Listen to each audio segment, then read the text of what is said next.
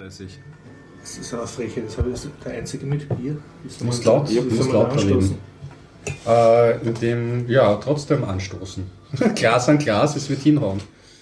So. Prost die Dame, Prost die Herren. Willkommen zum Bierdacher Podcast 238. Einen Radler. Aber nur einen. Aber nein. Du meinst, wir sollten weitermachen? Wir waren Ja, ganz sehr spannend. fertig, äh, Suspense. verstummt, weil der Garib äh, das absolviert hat. Äh, Das Ganze findet statt mit freundlicher Unterstützung von wukonic.com, der Internetagentur aus Österreich. Von dem wir heute eine Story haben. Wirklich wahr? Ja. Super, der Jörg hat uns was zugesteckt. Super. Jörg hat uns zugesteckt. Perfekt. Und vielen das Dank an Ganze dieser findet Stelle. statt mit freundlichster Unterstützung unserer Sponsoren, Sponsoren, namentlich Bernd Schlapsi und Ayuvo und allen unseren anderen Flatterern. Drin, drin, drin. Ich habe immer geglaubt, ihr lest das vor und du kannst es ja auswendig.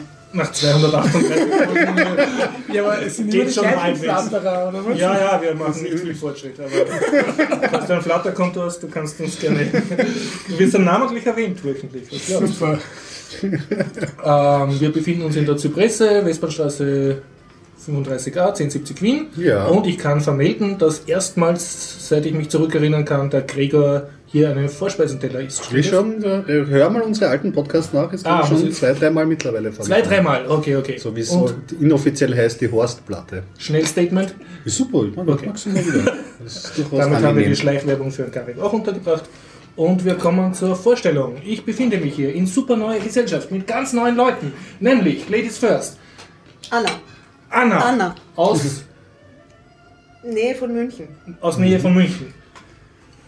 Fast so Gregor. exotisch. Gregor. Aus Also der andere Gregor aus Baden. Nähe von Wien. Nähe von Wien. Heißt doch so Baden bei Wien. Okay, okay. Stefan aus Wien. Und, Gregor aus Wien. und Horst ebenfalls aus Wien. Tja, und damit schreite ich zur Erfragung der Themenliste. Haben wir eine? Haha, meinst du in physischer Form? In ti- äh, ausgedrucktes Titanpad? Stefan seit der ist Stefan da ist, wir so uns professionell. raus. Naja, ganz so professionell war das nicht, das war eher verzweifelt, weil ich wollte ins Titanpad zuerst was reinschreiben und dann hat es mir gesagt, Gate, Bad Gateway und dann dachte ich, uh, wer weiß, haben wir das dann später auch, druck es lieber aus. Das habe ich gemacht und darum habe ich sie mit und kann vorlesen Ja, ich hab, muss noch die, die Dings äh, oder in, vom, oder in der Reihe durchgeben. einfach irgendwie vorlesen. Kannst Also ich voll hab noch- on the fly zensieren, was dir nicht gefällt. Das würde ich doch nie tun.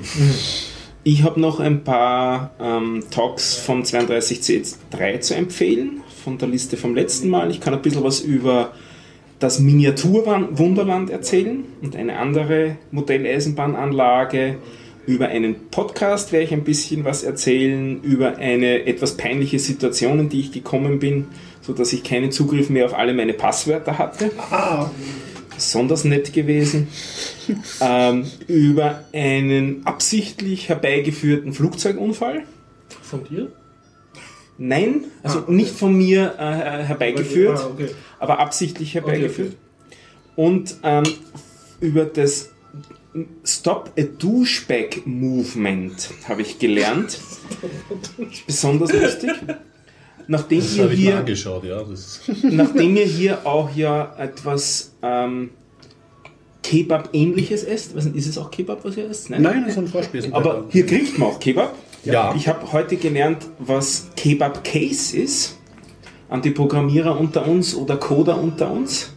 Es gibt tatsächlich Kebab-Case. Also nicht nur Camel Case, sondern Nein, es Case. gibt nicht nur Camel-Case und Pascal-Case und Snake-Case, sondern noch Kebab-Case. Bald gibt es einen Labor-Case, hoffentlich. So, und jetzt geht's eigentlich weiter mit lauter Sachen von Gregor. Ja, aber ich werde über nicht so viel erzählen eigentlich. Ich habe eine traurige Meldung.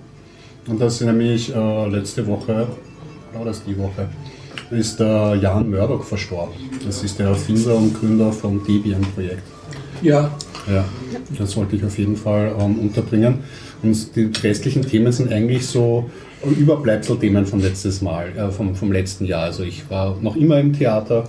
Eigentlich wollte ich auch noch mal über Sophies Welt reden, weil ich glaube, ich habe es mal erwähnt, aber ich bin nicht drüber gekommen, über das Buch zu reden.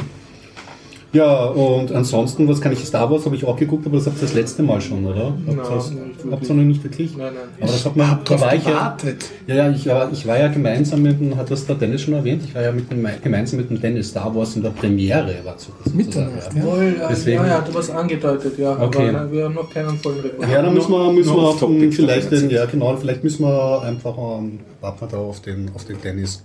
Ja, und womit ich meine Weihnachtsfeiertage ähm, verbracht habe, das traue ich mich eigentlich gar nicht zu sagen.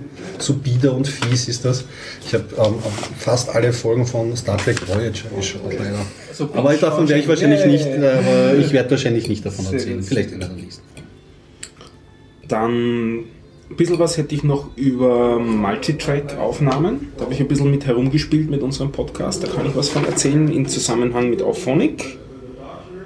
Ja, das ist das, was ich hier so alles auf der Liste sehe. Wer hat sonst noch was zu erzählen? Äh, ich habe, also das steht nicht auf der Liste, eine Story von Jörg Wukonik. Und ähm, dann habe ich irgendwas raufgeschrieben und das ich mich jetzt schon nicht mehr erinnern kann. Ja.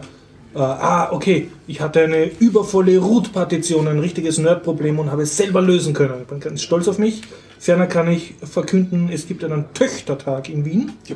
Und ähm, seit einer Viertelstunde online Int o International Open Podcast Episode 3 von Derek aus Moskau.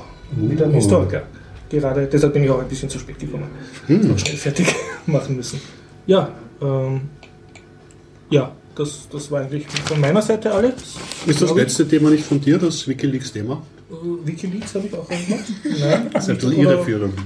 Kann ich mich nicht mehr erinnern. Okay, na dann, dann Okay. war das vielleicht einer unserer Hörer. Dann können wir das Und was habt ihr? Ihr habt doch sicher ein Thema mitgebracht. Ja, genau. Also ich würde gerne erzählen, wie das ist, als Speaker am Kongress dabei zu Ja. sein. So. Und von deinem Talk noch Genau, und meinen Talk ein bisschen plagen natürlich. Dann. Genau, das auf jeden Fall. Und nach dem letztes Mal habe ich mich schon geärgert, ah, die reden jetzt über Star Wars, da wollte doch ich auch was dazu Das heißt, du sagen. kannst uns Star Wars spoilen, Dara? Habt ihr noch nicht gesehen? Ja, wir würden schon auch spoilen. Also wenn wir drüber reden, dann Ja. schon mal Also wenn du Energie hast, dann... Ja, also ich war ja auch einer von denen, die in der 01-Vorstellung waren. Ah, okay, okay. Also insofern, Ja, das gehört dazu. Das Star der Wars, das gehört dazu. Genau. Okay. Ja, ich falle jetzt dann mal total aus der Reihe, weil ich bin ja ein analog-nerdig sozusagen. Ich erzähle dann mehr so über Stricken mit Strickmaschinen. Vielleicht, wenn Sie es Ja. wissen wollt. Ja, auf jeden Fall. Gut. Alles, was nötig ist. Ist das nicht eh digital? Stricken oder nicht stricken? Masche oder nicht Masche? Ja, ist es. Das Insofern ist genau der Spaß. ist Es ist ja eh nur, das, sind, das, das ist, ja. Das ist ist halt mechanisch, aber digital. Ja, stimmt, weil es diskret ist. Ja, Zustand, Entschuldigung, ja, ja, nicht stricken, ja, aber das ist ja, ja, genau. Eigentlich stricken oder nicht stricken. Nein, ist nee, nicht Frage. Masche oder nicht Masche, sondern rechte Masche oder linke Masche heißt es Ah. eigentlich. Oh. Ja, genau. Ja, man Aber das ist, das ist richtig, es gibt zwei Zustände und mit denen kann man variieren. Ja, Man stimmt. kann ja auch codieren im Stricken. Ne? Du könntest ja auch so ein Muster kreieren, das man dann wieder mit einem Schalscanner einlesen könnte. Ähm, es, gibt, es, gibt- es gibt, also ich habe Du, fang mal an. Ja. Okay. Es gibt tatsächlich, also die Strickmaschine, die ich besitze, die habe ich von meiner Mutter geerbt und es gäbe tatsächlich ein, ein Modul, also so, ein- so ein Teil, Bauteil Ja. dazu, wo man äh, Lochkarten einspannen kann. Dann hast du eine programmierbare kann- Strickmaschine. Ja, ja. Ja. Äh, Ich, das besitze ich leider nicht, Ah, weil das okay. für die Maschine sehr teuer ist Mhm, und mhm. Lohnt den Aufwand nicht. Es gibt andere Maschinen, die kann man dann elektronisch Mhm, ansteuern. mhm. So eine hätte ich dann in Zukunft ganz gerne mal, das wäre mir Mhm. dann lieber. Aber es, zu meiner gäbe es, wenn ich das jetzt auftreiben würde, tatsächlich so ein Teil, wo man mit Lochkarten stricken kann. Und da kann man dann tatsächlich Muster reinstricken. Und der strickt dann komplett selbstständig? Ist das Nee. ein Roboter? Da musst du es immer, immer noch bedienen und, und er tut dir eine So ein gewisse Roboter. Sache abnehmen. Ein Roboter, der selbstständig strickt, der ist in etwa so groß wie der Raum hier, also mehr so, irgendwie, wie viel ist das? Das ist Ja. so ein, ein schönerer Lastwagen. Ja, genau. Ja. genau. Echt? Und kostet in etwa so viel wie ein Mittelklassewagen. Also, nee, habe ich nicht. Aber es kann doch jeden Volksschüler kann man doch Stricken beibringen. Aber- braucht man dann so ein Riesengerät. Die Riesengeräte, die stricken halt dann wirklich total selbstständig. Den gibt Ah. man vorher alles vor und dann machen die, was weiß ich, einen Pullover in drei verschiedenen Größen oder so. Mhm. Mm. Was ich habe ist, also gut, Stricken ist einfach Schlaufen ineinander hängen. Das ist tatsächlich nichts anderes, als man nimmt den Faden und macht eine Schlaufe und hängt eine Schlaufe rein. Und das kann man mit zwei Nadeln machen. die man in der Hand hält. Das kann man auch mit vielen Nadeln machen, die nebeneinander angebracht sind. Die sind dann fix Die sind, auf einem Brett? Oder? äh, die sind in so Schi- Schienen, wo sie vor und zurück geschoben werden. Ah, Ich muss mir so vorstellen, wie so ein bisschen so, so Haken. Also die haben vorne einen Haken, sind in Schienen drin. Das ist natürlich für zum Zuhören. Ich versuche es zu beschreiben. Also die liegen in, in Schienen, wo sie vor und zurück geschoben werden. Und dann fährt ein, ein Bauteil drüber, das nennt sich Schlitten. Und es schiebt dann die Nadel nach bestimmten Muster mechanisch eben vor und zurück und vor und zurück. Und während die vor und zurück geschoben werden, fädeln die quasi den, den, den Faden ein und, und formen dann diese Schlaufen, die da ineinander gehängt werden. Und sowas gibt ich glaube, ich habe es. so, sowas sogar auf Video auf der FOSDEM in Brüssel, war, waren mal Leute, die das ausgestellt haben. Und, und Weben ist was anderes. Ja, Weben ist was anderes. Weben ist nicht Schlaufen ineinander hängen, sondern Weben ist, ähm, da, da spannt man Fäden in eine Richtung und im 90-Grad-Winkel dazu wickelt man quasi die Fäden oben und unterhalb von den anderen Fäden durch. Also das ist so, das ist Weben. Und das machst du nicht sowas. Äh, nee, das mache ich nicht. Das finde ich ganz interessant. Das haben wir in der Schule mal gelernt. Ich war ja auf so einer, also ich weiß nicht, ob das heute noch üblich ist. Na, also ich war auf jeden Fall, mir in der Schulzeit war es noch so, wir Mädel hatten Handarbeiten und da habe ich auch mal Weben gelernt und Stricken und so. Und wir auch? Ja. Habt ihr auch? Haben wir auch. Oh nee, bei uns nicht. Die Buben durften nicht Handarbeiten, die mussten werken. Die mussten mit Holz arbeiten. Ja, bei uns war es halb-halb. Aber ich Ein Semester so, ein ja, Semester nee. Wie dem sei. Also wir haben da sehr ausführlich das gemacht. Mm, Nee, ich fand es ganz schön, aber mir gefällt tatsächlich am Stricken diese Gestaltungsmöglichkeit mit diesen zwei Zuständen, wie du vorher gesagt hast. Das ist, das ist die äh, einzige Textilfaserverarbeitungstechnik, wo man diese mit diesen zwei Zuständen spielen kann und das gefällt mir tatsächlich. Das kann man mit der Maschine.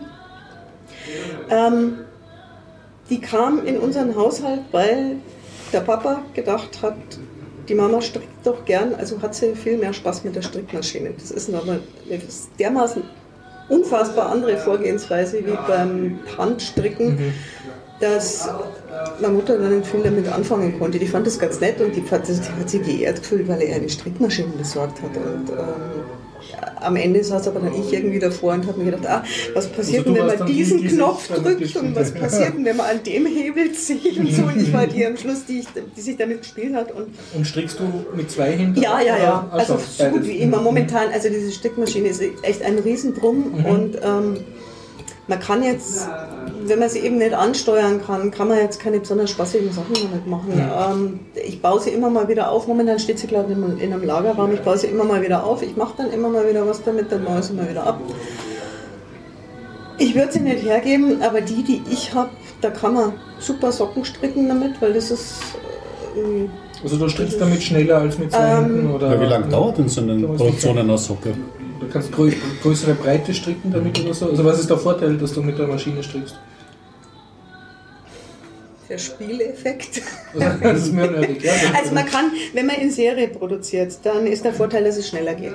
Du hast, wenn, wenn du ein Stück machst, wenn ich jetzt sage, ich mache einen Socken oder einen Pullover, dann mache ich immer einen Prototypen. Und für einen Prototyp brauchst du genauso lange wie von Hand. Es geht nur anders. Also der, der Ablauf ist einfach anders. Ja. Wenn du jetzt sagst, äh, oder wenn ich jetzt sage, ähm, ich, ich kenne meine Schuhgröße und ich will für den Winter 10 Paar Wollsocken, dann äh, rechne ich mir das einmal aus, besorge mir vom gleichen Hersteller das gleiche Garn, weil sonst ist wieder die ganze Ausrechnen, Ausrechnerei irgendwie hinüber.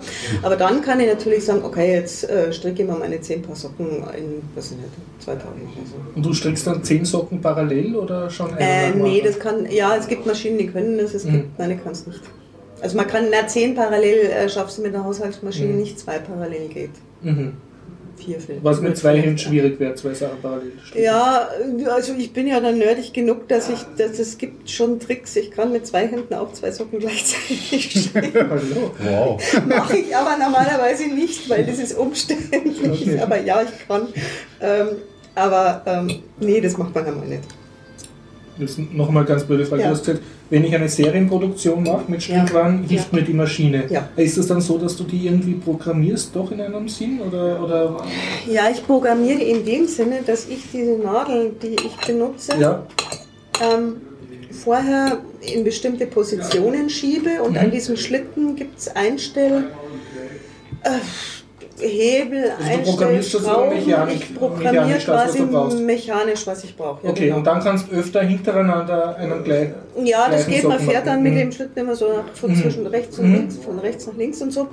Ähm, könnte ich, wenn ich die Lochkarten hätte, dann könnte ich das machen, dass ich das hin, hintereinander weg. So Mhm. muss ich zwischendurch immer wieder umstellen. Mhm. Mhm. Weil die Socke, die muss ja dann ums Eck, das, ist ja- die hat ja Ferse, ja, die muss man ja irgendwann ums Eck stricken und so. Und das muss ich dann von Hand quasi wieder umstellen. Und wenn du jetzt aber zehn gleichartige Socken machst, bist du mit der Maschine schon schneller. Als wenn du Ja, mit wenn der Hand gleich, machen ja, musst. ja. Okay, okay. Ja. Ich muss nur vorher ist halt die, ähm, das, was ich ja ganz gerne eben dann mit einer elektronischen Strickmaschine Mhm. eben nicht mehr von Hand machen ähm, möchte. Was ich jetzt vorher machen muss, ist halt ausrechnen, wie breit wird das Ding. also ich muss erst eine, Probe stricken, dann muss ich mal ausrechnen, wie breit wird es, wie viele Maschen brauche ich, wie viele Mhm. Nadeln muss ich aktivieren Mhm, und so mhm. weiter und so fort. Also das muss man halt vorher alles einmal ausrechnen und dann kann ich in der gleichen Formgröße das gleiche nochmal machen. Mhm. ist beim Pullover genauso, aber beim, vom Pullover braucht man halt keine zwei gleichen. Mhm. Und kannst du diese, diese Aufsetzung der Maschine, also wenn die jetzt für einen Socken eingerichtet ist, kannst du das irgendwie abspeichern, dass du da irgendwie da mit einer Schablone oder mit einem Tabellenhefter aufschreibst, wie, wie die Zatzen wo stehen müssen? Ja, kommt auf die Maschine an. Ich Mhm. muss man es von Hand aufschreiben. Mhm. gibt welche, wo man es abspeichern kann, ja. Also du kannst halt so eine Liste machen und Ich jetzt kann- weißt, du hast letztes Jahr genau den Socken gestrickt, könntest Dann das sollte so ich mir das tunlichst so aufgeschrieben haben, auch. Ja, weil sonst Dokumentation, ja, ja, genau. genau das, Das ist, ein Problem.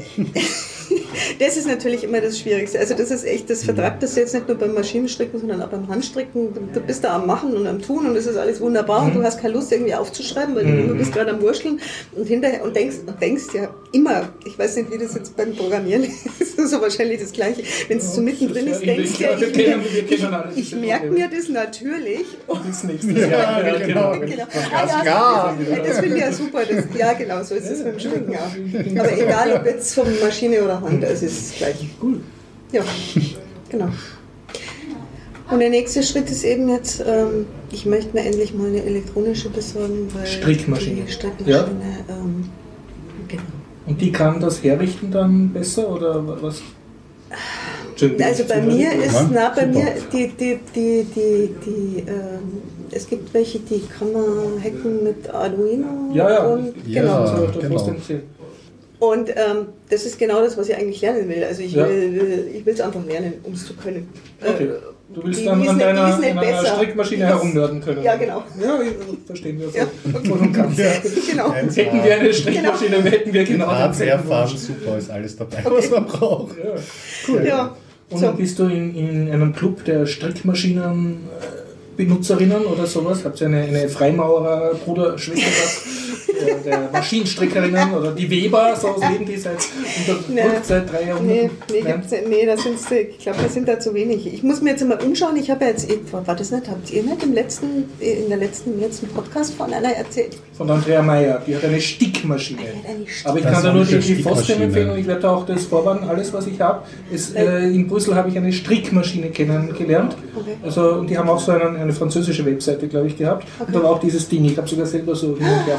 Okay, okay, okay. Also es gibt da eine Also ich muss, muss, muss mir da erstmal, ja. ich bin jetzt auch vor kurzem, also vor kurzem, vor zehn Tagen nach Wien gezogen. Das heißt, ich muss mir jetzt erstmal orientieren, nicht, weil Wien ist eine große Stadt, da gibt es bestimmt auch Leute, die Strickmaschinen haben. Und da gibt es ja viel. Was es immer gibt, sind so, so Stricktreffs, also wo von Hand gestrickt Ja. wird und wo sie dann auch ausgetauscht wird. Also, aber Aber die nehmen nicht ihre, ihre lastwagengroßen Maschinen. Nee, das äh, macht man jetzt eher nicht. Die meine wiegt, glaube ich, 40 Kilo oder so. Das Mhm. schleppt man jetzt nicht schnell. Ach schon, ja, wie groß ist deine? Die ist kleiner als ein Lastwagen. Ja, die ist deutlich kleiner als ein Lastwagen. Die Mhm. So ist. Ähm, Tischgröße oder Schrank? Ja, die ist, die ist von der Größe her wie so ein, wie so ein größeres Keyboard. Aber wiegt halt mehr. Mhm. Also wiegt um die 40 Kilo. Ich Also- weiß nicht genau. oh ja, ja, okay. Aber so, so Keyboard-mäßig Mhm. irgendwie so. Also nicht hoch, aber breit. Ähm, die stellt man auf so, auf so Stellfüße drauf. Und jetzt Also, eigenes. meiner stellt man auf Füße, es gibt da welche, die kann man auf den Tisch legen. Das Mhm, ist jetzt, mhm, geht, mhm. geht jetzt bei meiner nicht aus, aus konstruktionstechnischen Und, und Gründen. ohne Auto dann nicht mehr lustig transportierbar, oder? Also Ja, ich, nee. verstehe. also ich habe es jetzt auch gerade im Lagerraum noch Mhm. stehen, äh, weil ich eben noch nicht weiß, wo jetzt. Also ist nichts, was man so auf ein Dressen mitschleppt. Nee, es gibt kleinere, die kann man dann schon mal, die wiegen, ich weiß nicht, wie viel die wiegen, die Mhm. wiegen um die 10 Kilo, glaube ich. So. Mhm. Aber das ist natürlich auch Feinmechanik, die will man Mhm. auch nicht so ohne weiteres einfach irgendwo rumschleppen. Hm. Also, die hat man dann lieber stationär. Es gibt einen Podcast von der Freak Show zu dem Thema.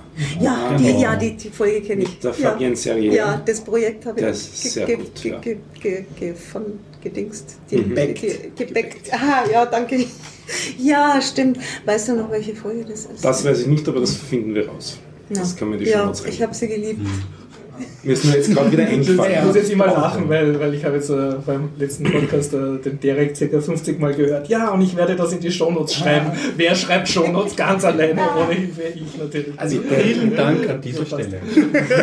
Also wenn Sie äh, sagen, das als frommen Wunsch, sozusagen, man könnte das in die Shownotes schreiben. Ich habe da kein schlechtes Gewissen. Nein, nein, kein schlechtes Gewissen. Aber ich schreibe mir es auf. muss, muss im Sommer vor eineinhalb Jahren gewesen sein, also so minus 50 ungefähr, folgennummermäßig. Zum Die- Sommer die Strick- 2014. Ja, ja, ja. Also ja. Folgennummer aktuell minus 50. circa. ja so nett. Genau, aber eine Frage jetzt noch zum, zum Einordnen. Du sagst, das Herstellen eines Produkts dauert ungefähr gleich lang, wie wenn du es mit der Hand machst. Na, das Nur für den Prototyp, du Prototypen, ja. Das Prototyp. Prototyp. Ja, wobei eben. Und dann, was ist dann der zeitliche Unterschied? Wenn du sagst, du hast jetzt die eine Socke mal gemacht und jetzt machen wir noch zehn weitere Socken oder neun, sonst macht es keinen Sinn. Äh, Socke würde ich mal sagen, ich, ich habe es nie mitgemessen. Also ich würde mal so sagen, so ungefähr über den Daumen ein Viertel von der Zeit. Also schon.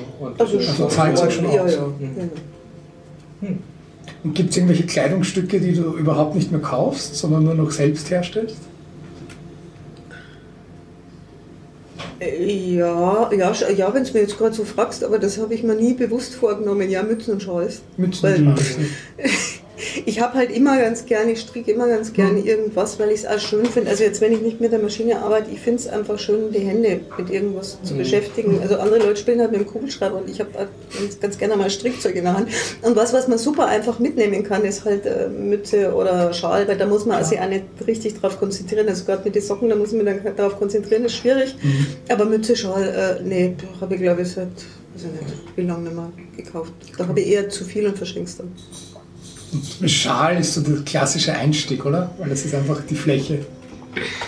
Schal ist eigentlich der klassische Einstieg, wobei ich auf einer komischen Schule war. Wir haben mit einem Teddybären angefangen. Wow, das äh, klingt anspruchsvoll für den Einstieg. Das war keine gute Idee. Das war, wir hatten eine, eine Handarbeitslehrerin, die war irgendwie um die 80. Ähm, Klosterschule, die gehen nicht in Rente und dann mussten die die irgendwie beschäftigen und die hat halt gedacht, der Teddybär ist super, Teddybärs mögen Kinder. Aber dass Kinder vielleicht gar keine Teddybärs, Te Teddybären stricken mögen, sondern lieber haben mögen, auf die ist sie gar nicht gekommen. Fein. nee, ja, Schal ist super zum Anfang, ja. Also kann ich bei mir selbst auch, also nicht bei mir selbst, aber bei mir in der WG bestätigen, weil da wird auch gerade Stricken erlernt. Und ja, das ist dann meistens auch ein Schal, ein sehr kleiner Schal. Wir sagen immer Katzenschal wird hier fabriziert, aber zum Üben Okay. ist es natürlich super. Ich habe auch noch eine Strickgeschichte. Ich habe im Psychologieunterricht einen Schal gestrickt. Das Ui. Aus das war in gewissem Sinn eine Protestaktion. Also in Psychologie in, in der Mittelschule, also achte, äh, letztes Jahr vor der Matura, Was saßen, im Gymnasium? im Gymnasium saßen wir alle drinnen und haben uns doch teilweise relativ gelangweilt und die Mädels sind dann auf die Idee gekommen, sie stricken jetzt. Woraufhin die Burschen auf die Idee gekommen sind, sie spielen fünf in einer Reihe. Das ist sowas ähnliches wie Schifferl versenken, was der Psychologielehrer überhaupt nicht witzig gefunden hat. Er hat gesagt, nein, ihr passt es nicht auf. Und die Mädels, ja, wir können nebenbei stricken und ohne Probleme aufpassen und äh, er kann uns ja fragen und so weiter. Und das ist ja wirklich eine, eine, eine mechanische Tätigkeit, die kriegt an Schal stricken, das kriegt man irgendwie ins Rückenmark sozusagen. Nicht? Also da kann man wirklich nebenbei aufpassen. Und das habe ich halt gewaltig unfair gefunden, dass die Jungs nicht fünf in einer Reihe spielen konnten, weil wir konnten auch nebenbei zuhören. Das war auch so das ist ein niederschwelliges Spiel. Und dass wir dann, irgendwie ist es dann zur Diskussion gekommen, dass irgendwer gesagt hat, ja, und was ist, wenn wir jetzt stricken würden, wäre das dann auch okay? Und er hat gesagt, na natürlich, das hat nichts mit Geschlecht zu tun, wer stricken will, kann stricken. Na, in der nächsten Stunde bin ich drinnen gesessen und habe angefangen, meinen Schal zu stricken, der dann auch bis zur Matura fertig geworden ist. Wow. Ja, ja, den Schal gibt's Sehr noch. cool. Ja, ja. Das war meine Protestaktion im Psychologieunterricht. Ach ja. Ja, schön. Fazit, dich kann man freuen, wenn man dich äh, äh, Strick-Communities in Wien zuführt.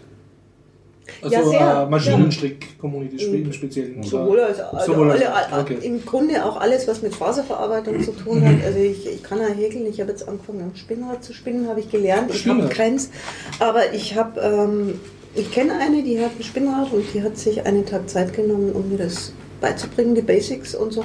Also man kann mir mit allem, was irgendwann mit Faserverarbeitung zu tun hat, kann man mir Freude machen, aber Stricken speziell, ja, das ist richtig. Kann man dich auch erfreuen, wenn man dich in den Kostümbereich eines Theaters mit einbindet?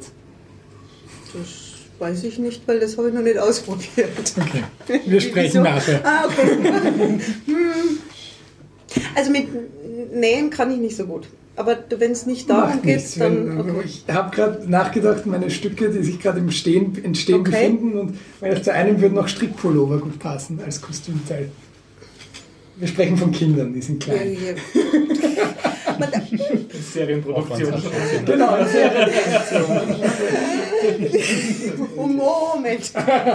Und jetzt ist alles dokumentiert. Ich kann mich nicht zurückhalten. Gibt es auch so ein vernördetes Spinnrad, also wo so ein kleiner Arduino äh, einfach so. Hm, hm, Nein, also ich wüsste jetzt von keinem. Hm. Ähm, da, ist jetzt nicht, da ist jetzt auch nicht so der Spaßfaktor dran, weil das Spinnrad muss sich vor allem gleichmäßig bewegen. Mhm, mhm. Und das ist äh, Mhm. unspektakulär. Da gibt es welche, die sind fußbetrieben, dann Mhm. gibt es welche, wenn es jetzt jemand beruflich macht, ähm, Mhm. dann sind die elektronisch, äh, elektrisch Mhm. betrieben, aber ob jetzt äh, eine elektronische Steuerung. Mhm. Wüsste ich jetzt keinen Anwendungsfall, wobei gibt es wahrscheinlich. Wahrscheinlich. Okay. Äh, ja, nehme ich mal an. Ja, ja.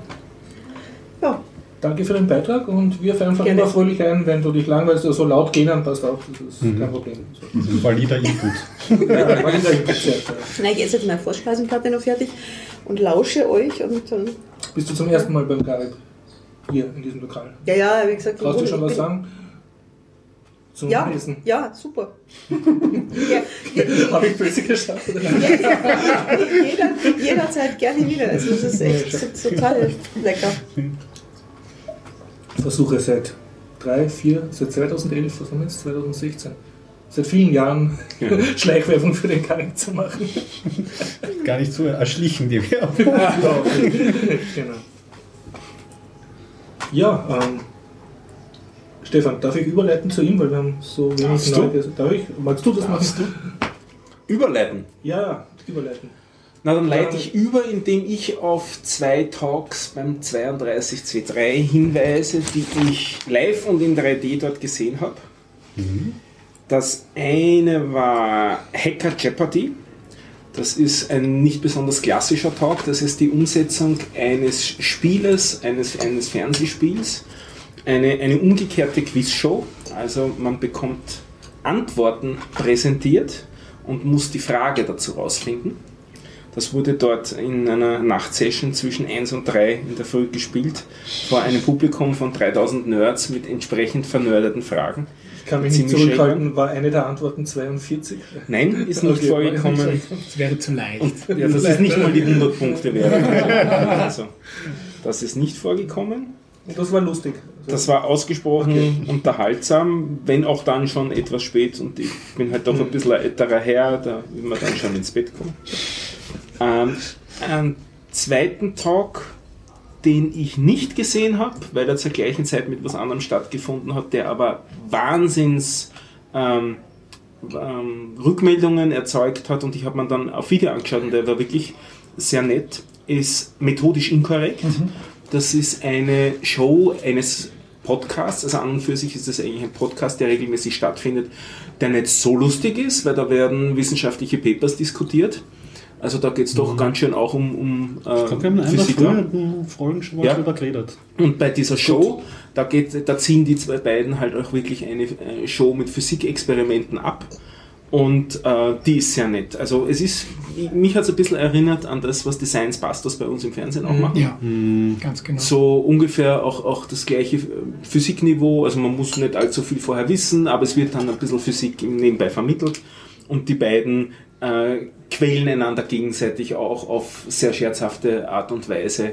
Sie quälen sich? Sie, sie quälen einander ja ein, Ah. ein bisschen, das ist recht lustig. Also, Also, dann schnell sehr, ja, ziemlich viel, ziemlich viel interner So rein vom Mindset her so ein bisschen so aus der Skeptiker-Richtung. Und sie machen das, was halt so wichtig ist, Wissenschaft einfach vermitteln auf eine Weise und so. Und auch wie man Papers liest und so, ist ja ganz nicht einfach und sie präsentieren es gut. Und sie haben auch wirklich liebevolle Einfälle. Also teilweise machen sie selber Musikstücke als Intro oder so oder geben sich auch Kontra. Und wie gesagt, es ist auch schön ein bisschen was vom wissenschaftlichen Betrieb. Ähm, Sie sprechen dann Problematiken wie Open Access und solche Mhm, Sachen an. cool. Also das zahlt sich wirklich aus. Und der eine ist besonders interessiert in Graphen. Und das ist ja auch irgendwie so ein? Nerd-Thema, was ich Graphen, dieser Kohlenstoffwerkstoff der Zukunft. Ja, hör mal rein in methodisch Okay. Ich, ich finde es so schade. Ich habe mir gedacht, ich, ich war müde und habe mir gedacht, schau dir äh, dir den Stream im Hotel an. Mhm. Und dann ist mir ständig das Bild eingefroren bei diesem Stream. Ich habe es echt, ich habe mich so geärgert, weil ich habe mir dann echt gedacht, hätte nur, wäre nur da geblieben. Aber es gibt alles Ja. eben auch auf Video. Ja, aber das live mit Bild mitzuerleben, das hätte ich halt so auch gern ja. gehabt. Also. Ich, ich war live im Saal, das hat sich auch ausgezahlt gehabt. Einfach, das Da war war's zu also, voll, da war weiß nicht, ob man das voll. beim Recording mitbekommt, das Publikum hat auch wirklich Ja. mitgemacht. Ja. Und das muss man aber vielleicht auch dazu sagen, da gab es so ein Problem, das war zuerst für Saal 2 angesetzt. Das ganze Ding, Saal 2, fast so, ich glaube, 1500 bis Ja. 2000 Menschen. Ähm, und das durfte dann aber wegen Feuer, was sie auf der Bühne machen, nicht im Saal 2 stattfinden. Wurde dann in den Saal G verlegt. Der große Unterschied ist, Saal 2 ist wirklich so ein Auditorium, das heißt stufenartig die, äh, das Publikum angeordnet und auch mit einer Galerie oben. Also theaterartig wirklich. Saal G ist einfach ein leere Mehrzweckhallensaal, wo, wo sie Stühle auf den Boden gestellt haben. Das heißt, ich bin relativ weit hinten gesessen, weil der Andrang groß war. Viele Menschen sind in der vorigen Session schon reingegangen und dann einfach sitzen geblieben. Ähm, das heißt, man hat auch live sich viel dann eigentlich über die Videowand angesehen, aber natürlich ist dann doch was anderes, wenn man dann noch riecht, dass, dass sie da anzünden und das die Reaktion vom. Publikum besser, ne? Genau, richtig. Also hat sich ausgezahlt, obwohl ich auch überlege, gehe ich schlafen, weil das war auch so eine Mitternachtssession. Also das ist auch so eine Eigenheit vom Chaos Communication Congress, dass das sehr zeitversetzt ist. Also man muss da schon mitgehen und irgendwie die Primetime ist eben die 0 Uhr Session und ja, aber äh, wer mich kennt, der weiß, ab 0 Uhr bin ich eigentlich nicht zu gebrauchen und schlafe nur noch. Ähm, aber ich habe tatsächlich bis 2 Uhr 20 hat er dann gedauert, wirklich durchgehalten. ja, weniger durchgehalten, war wirklich Ja, begeistert, auch wie sie super, das rüberbringen und habe auch oft an die Science Busters gedacht. Also weiß ich nicht, wie weit sie sich da wirklich inspirieren ließen, ob sie die überhaupt kennen. Aber sie haben diese Wissenschaftsvermittlung und Kommunikation wirklich gut drauf.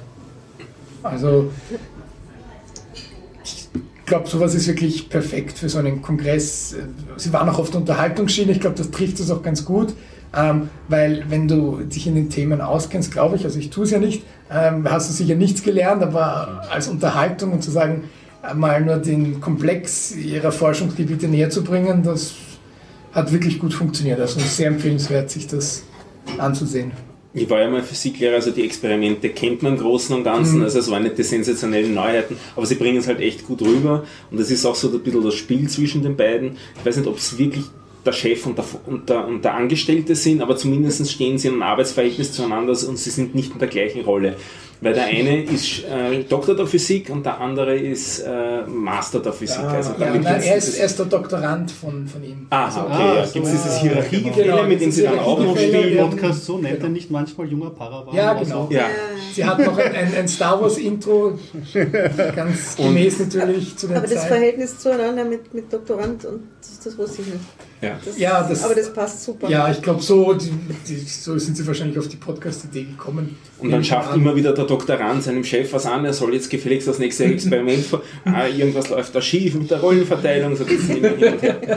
Und was auch vorgekommen, kommt auch im Video vor, ist die geheime 32C3-Hymne Hymne mit dem Titel Leider geil. Die ist, mittlerweile gibt es die auch auf YouTube extra und Ja, geht ja. durch Twitter und so, also das ist auch sehr nett, wo sie ihre Arbeit halt in Form eines Musikvideos vorstellen. Und der eine, äh, also der, der, der, der Chef von den beiden sozusagen, der, der Doktor, Der war auch mal in einer Rockband, die allerdings nie besonders erfolgreich war. Und jetzt hat er das eben die Musik da vortragen dürfen, jetzt vor, ich weiß nicht, im, im, im 1500 Menschen. ja, im Zweiersaal waren es 1500, im anderen Saal waren es nochmal 500 und im, im Sendezentrum war auch noch voll Genau. mit über 100 Leuten. Hat gesagt, so viele hat er noch nie gehabt. Ja, er hat es geschafft. Er ist Rockstar. das war sehr nett. Ja, das waren zwei Ta- Talks, äh, die mir sehr gefallen haben und einen Talk, den ich noch gar nicht gesehen habe. Hast du gehalten? Ja, genau. Ich habe den Talk Gescheitern, The Art of Failure Taught by Improv Theater gehalten. Und das war ganz spannend, mein erster Kongress und dann gleich als Speaker dort zu sein. Das war das erste Mal, dass du auf dem Kongress Genau, warst. richtig. Cool. Dann gleich als, als Speaker und man kriegt so die E-Mail, ähm, du brauchst dir keine Eintrittskarte zu besorgen, melde dich einfach am Speakers Desk. Ah, also als Speaker hast du einen Eintritt frei. Genau. Was ich auch spannend finde, weil das, das hört man selten. Also es wird immer wieder in sämtlichen Interviews, also ich habe jetzt sicher nach dem Kongress äh, sicher so 20 Stunden Podcast über den Kongress gehört, weil sonst wieder derzeit Obwohl du dort warst, ne? Obwohl ich dort war. War doch nicht Fahrt. Naja, man, man verpasst ja auch viel, weil Ja. es ist so viel gleichzeitig dort. Und jedes Mal, wenn sie jemanden interviewt haben, auch über dieses Englischsystem und so weiter, also über die freiwilligen Helfenden, dann immer gesagt, ja, alle zahlen hier Eintritt, sogar die, die Engel. Presse. Ähm, ja, und die, die mitarbeiten auch. Und ähm, also als Speaker man nicht. keinen Eintritt, das kann ich jetzt schon mal verraten. Äh, das war es dann aber auch. Das Mhm. heißt, sie übernehmen keine Reisekosten, keine Unterkunft. Also du kriegst die 90 Euro Eintritt. Genau, richtig. Ähm, Das muss dein Speech wert sein. Das, genau. Das heißt, es geht eher um, um die Bühne, die sie dir. Und ich nehme an, die. Lightning Talker werden auch den Eintritt nicht erstattet. Ah, ich glaube, die kriegen, nein, die kriegen Ja, sicher das nicht erstattet, weil das ja. entsteht erst da.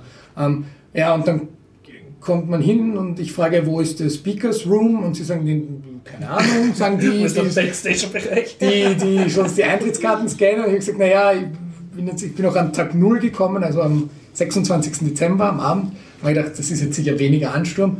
Und ja, und dann, dann ja, da hinten irgendwo und dann geistert man da durch dieses Kongresszentrum und sieht tatsächlich Räume, die nicht vom äh, CCC in Beschlag genommen wurden. Und dann irgendwo dazwischen ist dann doch der Speakers Room und der Er hat es angegeben. Genau, und das ungefähr sind zwei kleine Räume, ungefähr so groß wie hier die Zypresse.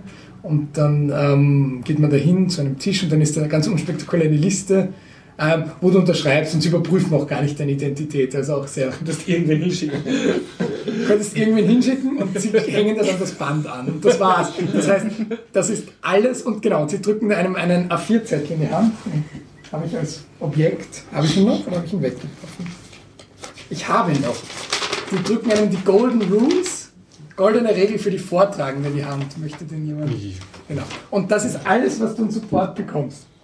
So, und dann bist du da.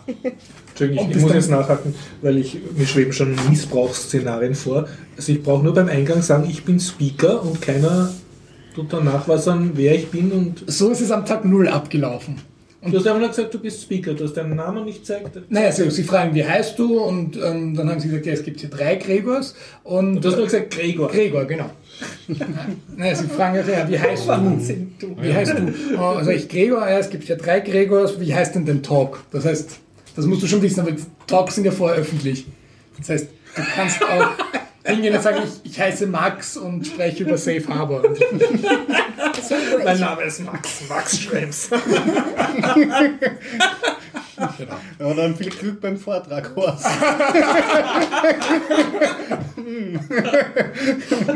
da könnte ich irgendwen hinschicken. Okay. Ähm, Hacking Chaos Communication Congress. Ja, ich, aber ich glaube, das ist auch durchaus so gewollt, dieses Jahr. Und man kriegt in diesen A4-Zettel, da stehen einige Regeln drauf, wobei die meisten Regeln sind have fun und äh, chill out. Also das heißt, auch da fühle ich wohl hier und sei nicht so aufgeregt. Ähm, und es steht, du sollst ungefähr 20 Minuten Vorher vor deinem Talk dort sein. dort sein. Dort sein. Macht Was auch immer dort ist.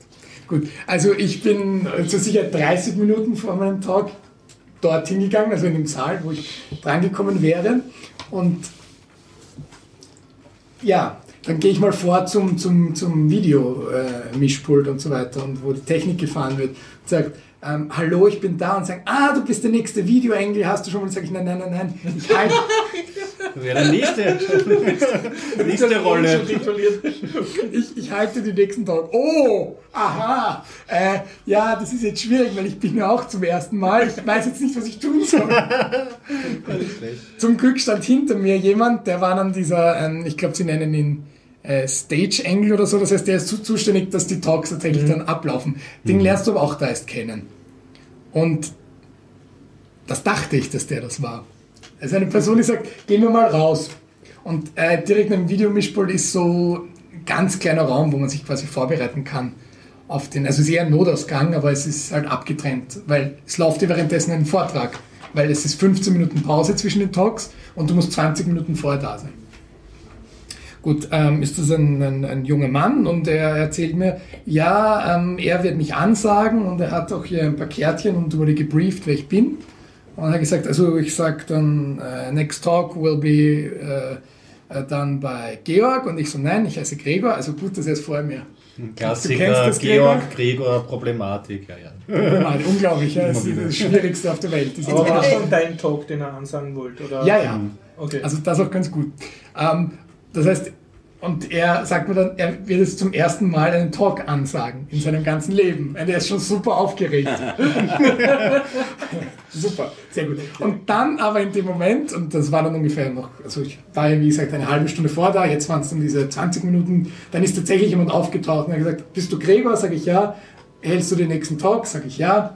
Ähm, ich bin jetzt dieser Staging. Das heißt, dann habe ich ihn tatsächlich gefunden und das ist dann wirklich ein, ein Mensch mit, mit Telefon und Headset Okay. und voll durchgeplant und sagt, ja, er wird mich jetzt ausstatten mit einem Headset, wir warten nur, bis die da fertig sind und das ist der, der Videoengel und der wird schauen, dass dein, dass dein Laptop ordentlich angeschlossen ist und äh, welches Notebook hast du dann? Sag ich ein MacBook Air, sagt er super, da ist der Adapter eh da, weil der gerade Vortrag hat auch ein MacBook Air und hast du Videos, sage ich ja, bei Minute 10 und bei Minute 15 sagt er super, das sagen wir dann dem Audioengel und es wird funktionieren und stell die Lautstärke am Gerät. Das heißt, das war dann super professionell alles.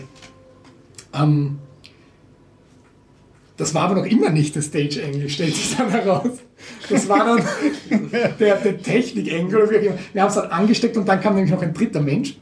Und der sagt, ja, ich bin zuständig, dass hier im Raum alles äh, funktioniert und dass alles pünktlich beginnt. Und, und spricht so zu dem, der mich anzeigen wird und zu mir gleichzeitig und hat das auch nicht einordnen können. Und äh, der neben mir, wie gesagt, der mich anzeigen sollte, war total aufgeregt. Er macht das zum ersten Mal und steht gleich im Saal 2, da vor 1500 Menschen. Und, hat immer mehr die, die ein sehr, ich habe ihn wirklich gern gehabt. Also ich will jetzt nicht, nicht dass das so schlecht rüberkommt. Die Geschichte finde ich einfach so toll. Er, er steht da mit Schweißperlen und, und dieser echte Stage-Engel sagt dann, äh, ich sagte jetzt, was ich jedem sage vor seinem Talk, ähm, mach das und das und irgendwelche Tipps, ich habe dann gar nicht mehr zugehört. Ich habe mich so lachen und habe gesagt, nein, nein, ich halte den Talk. Und ich bin überhaupt nicht aufgeregt, habe ich ihm gesagt, weil ich mache das öfter vor großen Menschenmengen sprechen. Und, ja. und er, ah, das ist gut. Also auch das, sehr nett. Also die, dieses Konzept mit den Menschen, die vor dem Talk ankündigen, da bin ich noch nicht ganz dahinter gestiegen, warum sie da so viel Wert drauf legen. Ähm, vielleicht kommen wir da später drauf noch zu sprechen kommen, weil sie haben das ja überarbeitet dieses Jahr. Ja, sein, Angeblich. dass ab und zu auch welche ausfallen oder schnell umorganisiert werden. Ja, ich weiß gar nicht, ob das der Hintergrund ist. Ähm, würde ich dann gleich noch zu sprechen kommen, jetzt zu, zu meinem Talk. Also äh, steckt den äh, MacBook an, hat nicht funktioniert. Dann kam tatsächlich auch eine Schweißperle bei mir. Weil ich habe wirklich ähm, super Animationen und Videos und alles und wirklich geprobt und äh, mit Klicker und so weiter. Also wirklich eine sag mal, anspruchsvolle Präsentation und dann sagt er, ja, mach halt ein PDF draus, wir schließen mein Windows-Notebook an. Sag ich, nein, nein, niemals. Ähm, hat, dann hat dann noch funktioniert, wir haben dann einen anderen Adapter Das war jetzt aber relativ kurz vor der Ja, ja. Also wir sagen jetzt T minus 5 oder so. Okay. Wo man gern technische Probleme hört. Mittlerweile neben mir, der mich ansagen sollte, ganz weiß im Gesicht, kurz vor der Ohnmacht. Soll ich jetzt schon ansagen? Sage ich, naja, warten wir noch, bis welche da sind. Es geht erst in drei Minuten los. Sagt, okay, aber zwei Minuten vor Beginn werde ich loslegen, weil vielleicht spreche ich ja zwei Minuten. Er hat dann in seiner Aufregung ungefähr zehn Sekunden lang mich angesagt. Ich kann mich jetzt auch gar nicht erinnern, ob das gut oder schlecht war. Auf jeden Fall in der Aufzeichnung haben sie ihn rausgeschnitten. Oh. Tragisches Ende. Tragisches Ende, ja. Ja, er darf dann zumindest noch das, das Fragestellen moderieren. Ähm, ja, und dann habe ich meine, wie, wie geht das mit dem Klicker? Kriegst du den auch beim Garderobe schon ausgehändigt? Nein, nein, das oder? war mein persönlicher. Ah, Du hast einen eigenen Klicker. Genau, Der einfach- auf deinen eigenen Laptop hört. Ja, genau. Das Okay. ist so ein Logitech-Ding mit einem Mhm. USB-Stick, der da reinsteckt und den nimmst du raus, Mhm. steckst du an und der wird von PowerPoint und Keynote erkannt als Mhm. Tastatur. Max sagt, ich kenne diese Tastatur nicht, zum Pairen bitte diese vier Zahlen geben. Hat natürlich keine Ziffern drauf, aber du kannst sofort weiterschalten und halt auch so eine Taste-Präsentation starten. Mhm. Genau. Das ist so, glaube ich, die Essenz eines guten Vortrags, dass man sich mal unabhängig macht von der Leertaste. Oder noch schlimmer, äh, sterbe ich immer bei Menschen, die rechte, die Pfeiltaste nach rechts verwenden, weil die ist ja noch kleiner. Die, das sind dann die Menschen, wo du siehst, Das die, die suchen. Meinst die drängen sich selber raus aus ihrem eigenen Vortrag, weil Genau. sie sich immer konzentrieren müssen. Also auch, ja. ich habe doch das Bedürfnis und ich tue auch, ich gehe dann immer Mhm. danach hin und sage, du kannst doch die Leertaste verwenden im PowerPoint, das ist für sie immer die große, die große Erkenntnis, die Leertaste im PowerPoint. Und wie war jetzt dein, dein Gescheitern-Talk? Hast du den extra für den Kongress erfunden oder äh, hältst du den öfter in anderen Leuten? Nein, den habe ich jetzt tatsächlich für den Kongress erstellt. Also so dieses, also kurz, äh, Kurzzusammenfassung, es geht darum, mein Hintergrund, ich bin Theaterpädagoge. Ähm, das heißt, ich arbeite mit Nicht-Profi-Schauspielerinnen an Theaterprojekten. Vor allem mit Kindern und Jugendlichen. Und eine Methode daraus ist das Improvisationstheater und da gibt es so ein paar äh, Grundregeln und eine Regel ist, ähm, dass man äh, Fehler als Chance begreifen soll. Mhm. Das heißt, ähm, Fehler jetzt nicht überspielen, Fehler auch nicht zu sagen, der, der war nicht da, sondern einfach dort, wo der Fehler passiert, ansetzen und daraus etwas Neues, Tolles erschaffen. Und da gab es dieses Jahr beim Kongress, beim Call for Papers, gab es die Kategorie Philosophy, hieß die. Mhm.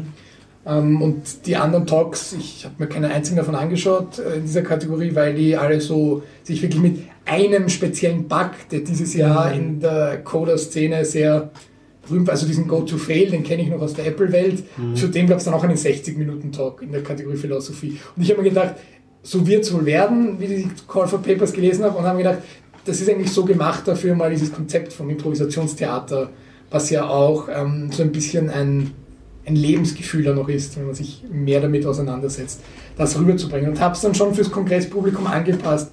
Das heißt, ich habe auch auf diesen It's not a bug, it's a feature Bezug genommen. Ich habe ähm, äh, einen Ausschnitt von einem Google Tech Talk, wo äh, Eric Schmidt äh, Tina Fey interviewt zum Thema Impro-Theater auch eingebaut.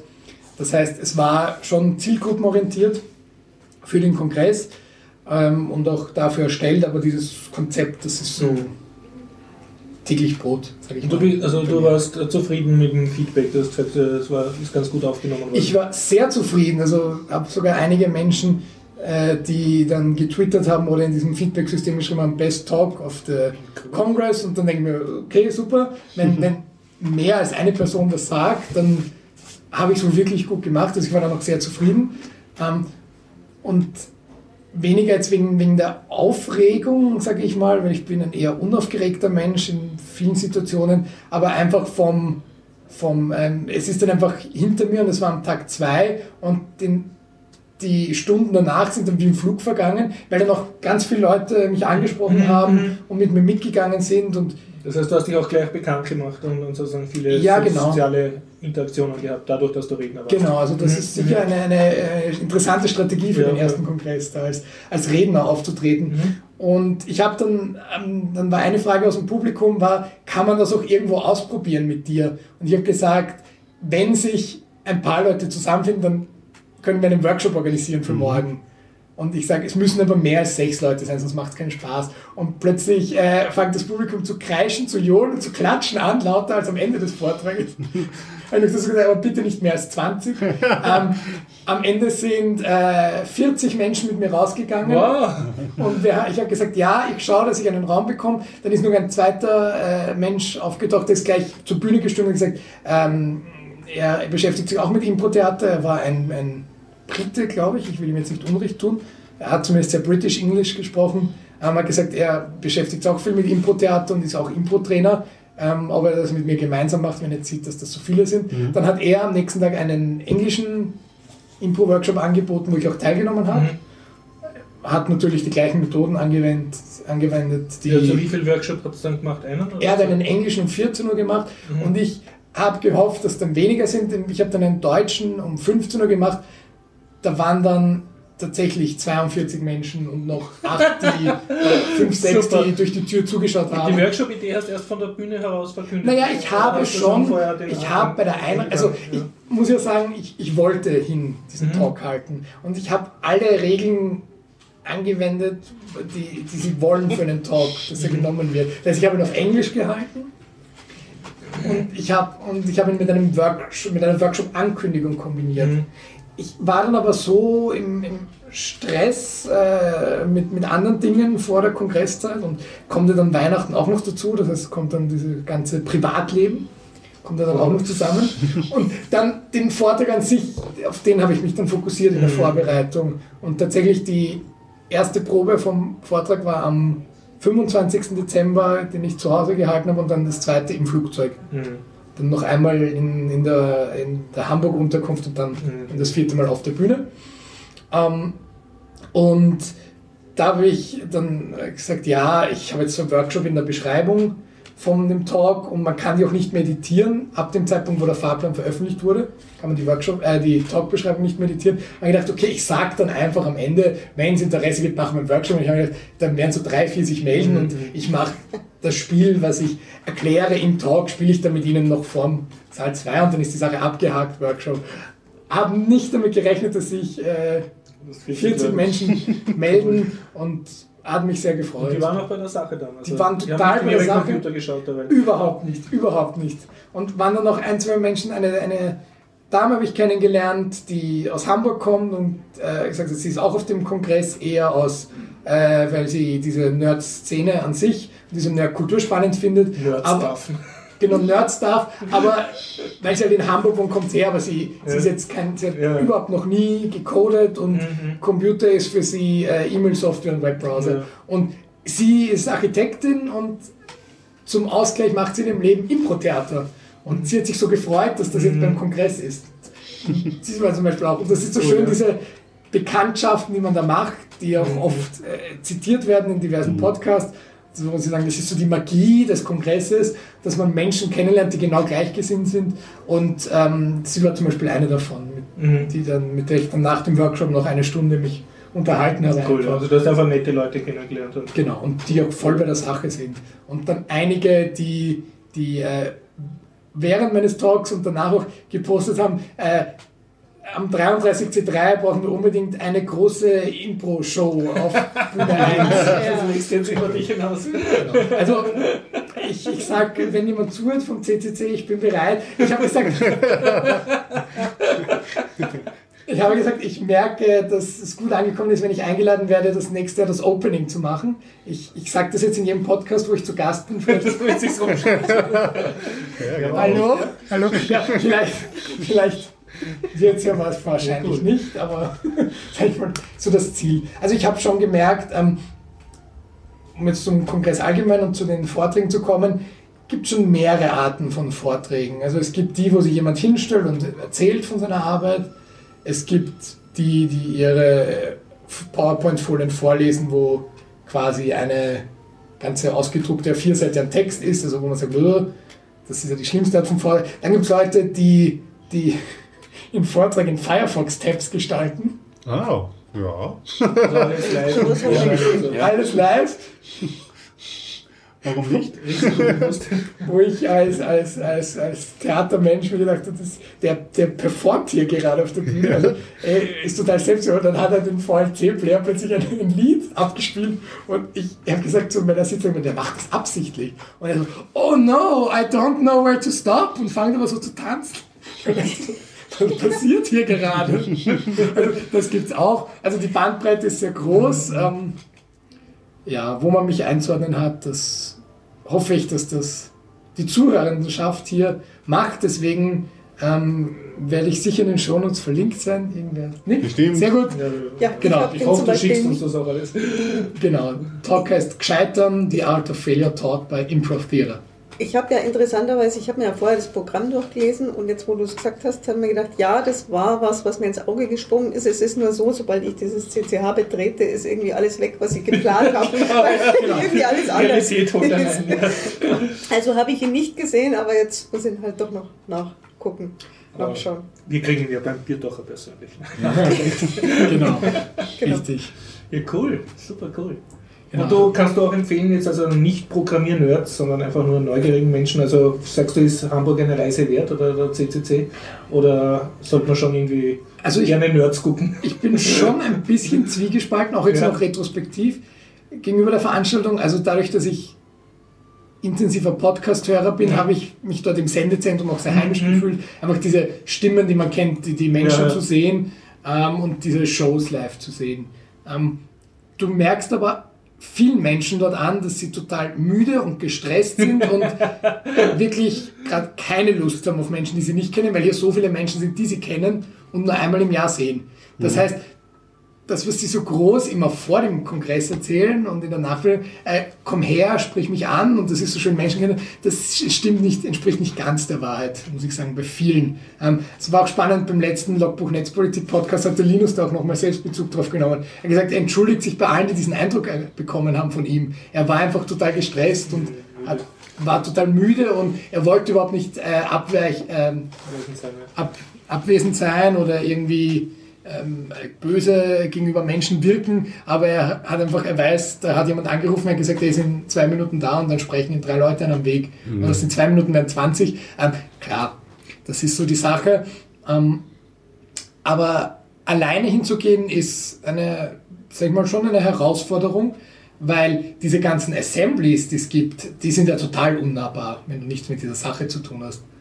Für mich, sag ich mal, war mein Eindruck, sich da, du, du schüttelst den Kopf, es sind Ich, ich will ja überhaupt nicht widersprechen. Wenn es der Eindruck war, dann war das dein ja, Eindruck. Aber ich, ich schilder mal. Für mich war die Erfahrung genau das Gegenteil. Ich, ich muss aber dazu sagen, ich gehe gerne alleine auf große Veranstaltungen. Mhm. Ich wusste, es sind ein paar Leute da, die möchte ich gerne treffen, aber ich habe mir als allererstes mal überhaupt nicht gezielt mit irgendjemandem Mhm. verabredet und so. Ich bin rein und habe mich erstmal treiben lassen und habe dann, ich glaube, am ersten Tag gleich fünf von den Leuten, die ich treffen wollte, zufällig getroffen, was ich total abgefahren fand. Super. Und ähm, ich habe auch viele Leute einfach so angesprochen. Also das ist, wobei ich, ich tue mir da auch leicht. Und ich habe schon bei, tatsächlich wirklich bei allen, die irgendwie wegen irgendwas angesprochen haben, ähm, das Gefühl gehabt, sie freuen sich, dass sie mir erzählen können, was sie da gerade machen. Ich habe zum Beispiel Löten gelernt. Äh, Warst du im, im, im Mitch Altmann Workshop, nee. dem- California in mit in- blauen Nee, in dem konkreten Workshop war ich gar nicht. Ach so, weil ich einfach keine so Zeit gehabt hab. Nee, genau. weil ich da überhaupt nicht dazugekommen bin vor lauter irgendwie Leuten. Und mit dem Löten was also, da habe ich jemanden getroffen und der war mit seiner kleinen Tochter da und ich hatte mir so ein Lötkit gekauft, weil man gedacht habe, irgendwann setze ich mich da hin. Und dann hat er gemeint, ach, ma- magst du es nicht jetzt machen, ich möchte gern zugucken und so.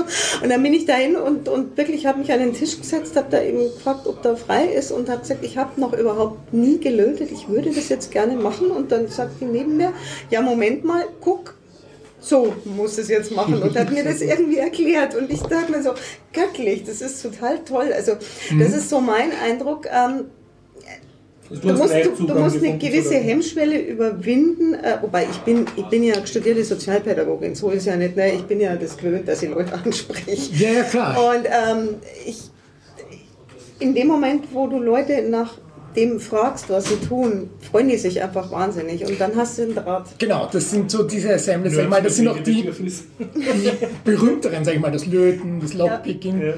Lockpicking hätte ich irrsinnig gern gemacht, ähm, war immer voll, wenn ich hingehen wollte. Ähm, ich spreche jetzt eher von diesen Assemblies da im, im, im Erdgeschoss, ich würde es auch immer als Kellergeschoss vorstellen. In diesen dunklen Ecken, die Ja, Menschen, sie ja, schlafen am. Tisch, sie sitzen so vom Ja. Computer und ich habe mir gedacht, warum kommen sie zu diesem Kongress? Was Das sind wirklich, genau, das sind wirklich, Ah, also ich, dann- bin dann auch mit, mit jemandem äh, dann gemeinsam rumgegangen, habe ihm das auch erzählt und er hat gesagt, ja, die, die sehen das vielleicht so ein bisschen als Klassentreffen, einfach, dass wir jetzt nebeneinander sitzen, während wir das tun und nicht den Chat nebeneinander offen haben. Das, Das- ist schon sozial für manche Genau, Leute. genau. Und, Und wahrscheinlich da eben auch das äh, komplette Gegenteil, da habe ich ähm, äh, den, den Felix vom 300 Hertz Podcast kennengelernt. War sehr schön, dass wir uns da kennengelernt haben. Haben viele, viele Stunden gemeinsam dann am Kongress uns, uns umgesehen, gemeinsam Talks besucht, äh, dann natürlich auch Bands, das ist ein Gitarren-Podcast. Äh, Bands angehört, das heißt, das war zum Beispiel die komplette Gegenteilerfahrung. Jemand, der total offen ist und dann selbst auch Erzähler, der ist jetzt eigentlich alleine hier und freut sich, freut sich gemeinsam da jetzt mit mir das zu erkunden. Also das auch, auch da, super, jetzt, jetzt wollte ich auch bestellen, aber ich bin ja gerade im Reden. Aber man, man, man hat es, glaube ich, gemerkt in meiner stotternden, stotternden Ausführung. Ja, also das wollte ich eben vorher sagen, wie du in den Kopf gestellt hast. Die Bandbreite ist halt Ja, genau, immens. Aber wenn man sich Ja. überlegt, das sind 12.000 bis 14.000 Menschen je nach Zählung. Es sind halt wirklich mittlerweile, es ist wie eine, eine kleine Stadt. Es, die Bandbreite ist komplett da. Und wie du sagst, für viele Menschen ist das schon sozial. Ich reise nach Hamburg, um dort weiter zu coden an meinem Projekt. Und da sitzt die Person, die von woanders nach Hamburg gekommen ist, die am gleichen Open Source Projekt wie ich. Was merkt. ich aber auch so empfunden habe, also ich fand, dass die, diese Tische, ähm, fand ich, äh, was ich dann immer den Eindruck hatte, ist, dass die Leute da sitzen und sich freuen, dass niemand irgendwie ständig an ihnen rumzerrt und zupft und jetzt hör mal auf, jetzt komm mal Mittagessen, jetzt lass mal, wieso ist denn da so Ja, finster? ja, ne? genau. Und das ist ja auch eine Art von Genau, Kommunikation. unter ja. normalen Leuten. Ne? Ja, genau. Also ich, ich fand äh, selbst da die Stimmung irgendwie ganz angenehm, weil es so, so, so ungestresst war. Ja, äh, also, Ja, aber wirklich, ich- also dieser Raum, das muss man sich vorstellen wie eine, wie eine Messehalle, der mit, mit äh, Tischen. Vom Erdgeschoss meinst du, der, Genau. ja, da gab es ja mehrere, wo der Flipper stand und, und diese Genau, andere der, der war ja noch sehr, würde ich sagen, einladend, dieser Raum, wo der Flipper stand. Aber der andere ist wirklich diese große, dunkle Messehalle, eng, viele Menschen und Tische, wo Menschen sitzen an Nicht viel reden. überhaupt Ich habe nichts reden. ich hab diese unterschiedlichen ähm, Stimmungen, die es in dem, in dem Kongresscenter gab, auch für mich immer wieder ausgenutzt. Also wenn ich mal müde war, habe ich mich auch einmal in sowas gesetzt und Ja, mal nur genau. Mail gelesen oder sowas. Mhm. Und dann hin und wieder halt auch wieder mal in Trubel, hin und wieder in, in Talks, je nachdem wie ich gerade Lust hatte und damit abwechslungsreiches Programm gekriegt. Ich habe ein paar Mal schon gehört und dem stimme ich auch voll zu. Jeder erlebt seinen eigenen Kongress Mhm. und auch man macht sich seinen eigenen Kongress. Also es hängt Ja. sehr davon ab, wie man sich verhält, äh, was dann mit einem passiert. Also das war eben diese Geschichte, wo, wodurch kenne ich euch beide. Ähm, da wurde angekündigt, ja, da gibt es jetzt dieses Podcast-Partinnen-Projekt und da werden auch kurz äh, vorher wird man sich zusammensetzen und ein bisschen drüber reden über die Geschichten und man kann sich kurz vorstellen. Und man dachte, na, ist eine Gelegenheit, äh, sage ich kurz, wer wir sind und netterweise war ich kein anderer ich glaube, war gar kein anderer österreichischer Podcast, habe ich gesagt, na, es, es gibt doch einen österreichischen Podcast nicht und zwei Minuten später hatte ich zwei Personen, zwei, die ich bisher noch nie in meinem Leben gesessen habe, die mich freundlich angeredet hat, äh, haben und gesagt haben, kann man nicht einmal vorbeikommen. Und ja, genau, das wollen wir haben. Also das ist, Dankeschön. das ist halt ein, ein sehr netter Modus, der se- sehr davon abhängt, wie man reagiert und wie andere auf einen, auf einen reagieren. Und noch ein großes Einwand. bitte.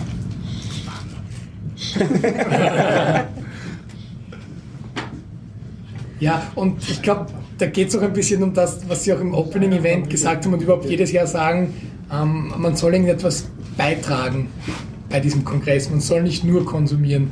Und das ist dann, glaube ich, auch der, der, der, der Schlüssel zum, zum schönen Kongresserlebnis.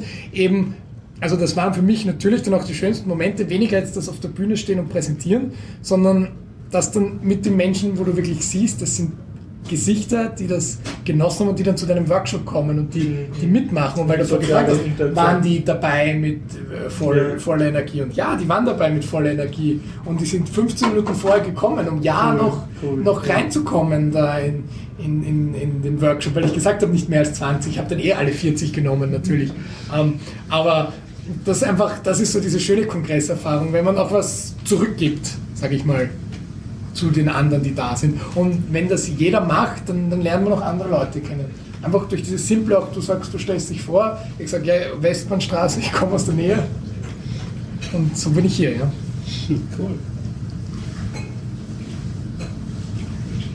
falls wir es noch nicht erwähnt haben, also ich kann auch nur jedem empfehlen, auch speziell Nicht-Computer-Nerds, die einfach nur ein bisschen neugierig sind oder ein bisschen offen, äh, wirklich hingehen. Es ist genug für Nicht-Computer-Freaks, meiner Meinung nach, dort. Also ich, fast jeder Talk, den ich äh, besucht habe, war irgendein gesellschaftspolitisches oder politisches oder sonst Thema, was jetzt nicht unbedingt an einen sehr starken Hardware-Bezug hat. Ja, was ich auch glaube, für, für Kinder, so zwischen Ja. 8 bis 12, muss das Ja. total spannend und inspirierend sein. loslassen, ja. Ein riesiges Spielzimmer Genau. das Ganze. Uns hat ja der Ayuvo erzählt auch von den Kindern, die dann äh, wenn die Eltern kommen und nach dem Rechten schauen und sagen, äh, Papi, ich muss jetzt wieder los zu meinem Projekt. ich hab zu lange geredet. Ja. Ich habe bloß über Twitter gelesen, dass irgendwelche Kinder irgendwie am zweiten Tag total entsetzt waren, dass es bloß noch zwei Tage geht. Also, War schon traurig, ja. ja, ja, weil wie jetzt und dann ist schon wieder aus. Hm. Ha- haben wir beim letzten Podcast erwähnt, dieses Ampelsystem? Ich habe das fotografiert, das war so auf der Säule unten angeschlagen. Hat jemand so ein Soziologie-Experiment vorgeschlagen mit so einem Ampelsystem, dass sich die Leute aufbieten sollten, so grün, ich will angequatscht werden, gelb, naja, und rot, lass mich in Ruhe. Okay. Damit du so besser kommunizieren kannst, wie So sozial du gerade worden. drauf bist. Bis, Das ist genutzt Hast du- hast du worden, das ja. gesehen? ja. Und ein bisschen ein Problem war, dass mehrere Leute auf ähnliche solche Ideen gekommen sind. Ah, es gab konkurrierende ja, Systeme. es gab auch das System, rot bedeutet fotografier mich nicht und Ah. grün bedeutet, du darfst mich fotografieren. Okay. Also da gab es dann wieder Mhm. ein bisschen konkurrierende Sticker und, und Buttons und so. Aber ja, einige Bemühungen in die Richtung. Aber das ist das gelebte Chaos. Also es gibt Ja. ja, so viele Ja. Subsysteme Ja. bei diesem Kongress. ja. Eben, so wie jetzt meine, meine Schilderungen vom, von, von Speaker-Seite, es, es klingt eigentlich total nach Chaos eben. Aber es, es läuft dann alles und das ist, glaube ich, auch diese Magie. Wenn ich eine Erfahrung weitergeben darf, äh, also es zahlt sich schon aus, am Tag früher zu kommen und nicht mit dem Nachtzug hinfahren, weil ich war am ersten Tag komplett müde und habe dadurch schon mal ein Viertel vom Kongress verpasst müssen. und habe das dann auch nie mehr richtig geschafft, in diesen Kongressrhythmus reinzukommen, weil ich halt permanent unausgeschlafen war und Mhm. dann auch viele Talks versäumt, also viele Sachen einfach versäumt habe, was physikalisch nicht mehr ging. Kongressthemen noch irgendwer? Machen wir Überleitung. Gut, dann mache ich eine Überleitung, wieder mal eine gequälte Überleitung von Stefan. Äh, man sollte auch einen Tag länger bleiben, weil man sollte sich in Hamburg noch das Miniaturwunderland geben. Okay. Ich schaue in zwei fragende Gesichter der, der anderen Ich, ich Anwesenden. war dieses Mal nicht dort. Aber ich du war, kennst es. Ja, ich war vor sechs Jahren oder so dort. Also das Miniaturwunderland ist ganz einfach die größte Modellbahnanlage der Welt.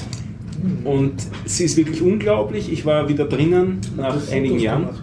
Nein, ich habe keine Fotos gemacht, obwohl ausdrücklich darauf aufmerksam gemacht wird, dass man Fotos machen darf und machen soll. Ich wollte es wirklich voll und ganz genießen. Aber ich werde verlinken den YouTube-Channel, den es dazu gibt, weil die Okay. bringen, haben glaube ich schon 50 Videos über Background-Stories vom Okay. Miniaturwunderland und so weiter gebracht. Äh, nur um einen, einen Überblick zu geben, wir sind jetzt nicht durchgerannt, aber wir sind extrem schnell durch und waren fünfeinhalb Stunden drinnen und haben es uns wieder angeschaut. Und nächstes Jahr Wir waren müssen nicht Fahrt. keineswegs. Und nächstes Jahr müssen wir sowieso wieder hin, weil da wird ein neuer Bauteil eröffnet, wo wir jetzt so Okay. die ersten Sachen wieder gesehen haben. Und es ist einfach gigantisch und unglaublich, was man da machen kann. Und das war auch wieder für mich eine sehr motivierende Geschichte, weil ich auch so die Background-Story dahinter ein bisschen kenne von den Leuten, äh, die das auf die Beine gestellt haben. Im Prinzip waren es drei Leute. Ganz am Anfang war es nur einer, am nächsten Tag waren es dann schon drei Leute und diese drei Leute haben mehr oder minder das Projekt durchgezogen. Der, ähm, der, der, der Hauptinitiator ist in Zürich durch die Innenstadt gegangen und kam an einem alten Spielwarengeschäft vorbei, wo auch eine Modellbahn in der, in der Auslage war und hat er sich gedacht, ha, das wäre doch was, wenn wir das hätten in Hamburg, eine öffentliche Modellbahnanlage und wenn schon, dann soll es die größte der Welt sein. und von, diesem, von dieser Ad-Hoc-Idee, innerhalb, glaube ich, von einem Dreivierteljahr haben sie es so weit geschafft, dass sie eröffnen konnten, bis hin, also dazwischen natürlich die ganze Finanzierung auf die Beine stellen, das, das Lokal kriegen und diese Geschichten. Also angefangen haben sie mit einem Budget von 2 Millionen ähm, Mark damals, nein, es waren schon 2 Millionen Euro damals. Und mittlerweile die, ist es so pro Ausbaustufe ungefähr 2 bis 3 Millionen, die sie so jedes Mal wieder investieren, um wieder was dran zu bauen. Also für mich ist es immer ein Vergnügen, dorthin zu gehen und man taucht dort wieder so in eine ganz andere Welt ein. Ich finde es ganz nett, sie beschränken sich auch mit der Anzahl der Leute, die sie reinlassen. Also man, hat, man hat eine Chance, auch wirklich sich die Sachen anzuschauen. Und es ist, Es ist ein Mordspaß. sich Du das darfst aber nicht reingreifen und sagen. Du darfst nicht reingreifen, aber es gibt auch Alten bringen. eigentlich nichts, was dich äh, davon abhalten würde, wirklich. Also du könntest da Das reingreifen. ist alles in Glaskasten. keine, Z- keine Zäune und keine Mhm. hohen Mauern und so. Und Kinder sind immer mal wieder mal versucht reinzugreifen und tun das dann auch Mhm. nicht. Also da, da fliegt schon einmal eine Figur dann auch um, wobei es ist alles auch angeklebt. Und es gibt über 200 Druckknöpfe, wo man was beeinflussen kann. Oh, cool, du kannst das so richtig Und, so. und das bringt halt dann die Kinder dazu, dass sie das machen, Ja, ja. statt dass sie irgendwas zerlegen an der Anlage. Und es gibt so viel zu schauen, weil es im Großen und Ganzen baff und will gar nichts da kaputt machen. Also da, da mittlerweile fliegen dort auch Flugzeuge durch die Anlage. Ja. Ich kenne ja nur Fotos davon. Ich hab, war noch nie drin und irgendwie war ich dann aber zu kaputt den Ja. einen Tag. Unbedingt ich, hin Ich, und ich, nehme mir das extra muss- mal für ein Wochenende vor. Ja, man muss, man muss sich zumindest, würde ich sagen, einen Tag dafür Zeit nehmen. Stefan, Ja. ich beantrage bei dir für nächstes Jahr so eine geführte Kongress- und Hamburg-Tour. Ja. Wo ich so passiv der Reiseleiter Ja, rum ja. muss ich dran sein. ich. Schreib's mir gleich auf. die Oh. Liste. wenn, wenn ich schon wegfahre, mag ich mir nicht an Oh, denken oh. müssen. Dann habe ich noch was Zweites. Moment, Moment. Ja. Wenn das interessiert, im letzten Ausgabe vom Podcast Die drei Vogonen, da ist zuerst ein Interview mit einem Ah ja, Typen genau, vom, stimmt. vom äh, Deutschen Modelleisenbahnverband, der aber auch dort tätig ist oder zumindest viel drüber redet, mindestens 15 Minuten Ewig lang. über das Miniaturbürgerland Hamburg. Und was noch, was es auch in Hamburg gibt, aber viel unbekannter ist, ist Hamburgs größte Modellbahnanlage in Spur 1. Also die Anlage, von der ich bisher geredet habe, die ist in Spur H0. Das ist so die Standardspur, wo man so das meiste kriegt. Also da sind die Anhänger so eine Handspanne lang oder auch eine Lok ist so eine Also Handspanne Spurweite lang. von so ca. 3 cm oder 4. Ja, ich traue mich das jetzt gerade nicht so. Maßstab ist 1 zu 87 gegenüber der Realität. Und Spur 1 ist wesentlich größer, also das ist noch nicht die Gartenbahnanlagen, so groß noch nicht, eine Spur kleiner als die Gartenbahnanlagen, aber schon deutlich größere Trümmer, die da durch die Gegend fahren. Und das ist auch eine Anlage mit ungefähr 300 Quadratmeter und eine äh, Anlage eines Vereins, der sich in einem Museum der Geschichte der Stadt Hamburg angesiedelt hat. Also die haben dort eine halbe Etage äh, in Beschlag genommen und die Anlage gibt es jetzt, glaube ich, schon 60 Jahre. Also das ist so ein bisschen eine Anlage mit Geschichte, wo auch relativ viel altes Zeug durch die Gegend fährt. Die hat nicht so diesen extrem perfekten Charakter und diesen riesigen Charakter, ist aber auch sehr schön. Und das wird einem nicht fad, wenn man zuerst das Wunderland gesehen hat und dann die auch noch. Na, Es bietet sich einfach an, vor dem Kongress die große Anlage und nach dem Kongress dann das Ah. Miniaturwunderland. Ja, du, du, du stellst der Reise. Das heißt, das heißt man, man reist, wir, reisen dann Wir- wir lassen uns dann von 25. ihm, ja, an schon genau. und dann ja. Hier an der Garderobe Ja, ab und äh, okay. Stefan für uns Genau. auch durch den Kongress dann die die Ja, gut, nicht da selber er, suchen. nee, nee, da möchte ich, also da sind wir ja schon groß, da können wir dann schon Okay, Da alleine gibt es ja eigentlich auch das Podcast-Patinnen-Projekt. nicht? Ah, nicht Podcast, das, das Chaos-Patinnen, Chaos- Ja, ja, Ja, die, die, stimmt. da die da helfen auch. Gregor, du musst mitfahren nächstes nächstes Ja, es scheint dann so. Ich bin auch überredet worden durch den Podcast. Das wird aber knapp mit den Karten, ne? Na, Die jetzt waren schon diesmal wieder. ganz schön schnell ausverkauft. Nein, die gibt es ja erst im, denn? Dezember, November. Geht's los. Mhm. Ende Ende Oktober, Anfang November ist November so. Und das ist, dann ja, ich glaube, diesmal haben es so ungefähr drei Wochen hat es Karten gegeben und dann war er aus. Und dann war es ausverkauft. Ja, das Ja, und man rechnet damit, dass es diesmal deutlich schneller gehen wird, weil wieder viel Werbung gemacht worden ist und so und viele Leute, viele neue Leute gekommen sind. Es war so, also es wurde immer wieder gefragt, so mit Abstimmung, wer ist denn neu da und so. Und es war so geschätzt etwa 50 Prozent immer waren neue Leute.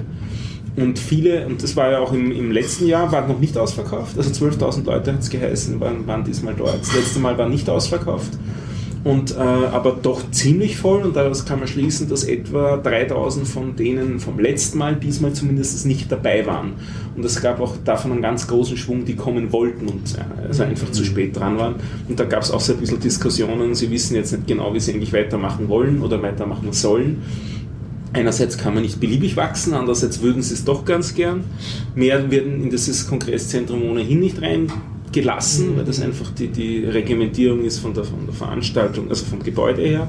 Und ähm, noch stärker beschränkendes Element ist, dass äh, nach dem nächsten Kongress dort das ganze Kongresscenter abgetragen wird. Ja, ja. Ja, es gab, es gab der schon, Folge schon mal die nicht ganz ernst gemeinte Überlegung, man könnte das doch im BER machen. Ja, Das, das, das fand ich jetzt als Idee, äh, mal so eine richtig große Anlage, fand ich aber eigentlich gar nicht schlecht. Also irgendwas, was gar kein Kongresszentrum ja, Was aber ist das BR? der Der, Flughafen. der nicht fertig werdende Flughafen in Berlin. Ah, okay, und der hat Platz genug. Der. Das war, das ist, das ist, Es glaube ich, ist- eine Bauruine. Das war Ah, nicht okay, ernst okay. gemeint. Ja, also er hat, Das war, es ist nicht, wirklich nicht ernst gemeint, weil es, es gehen vor allem die Auditorien ab.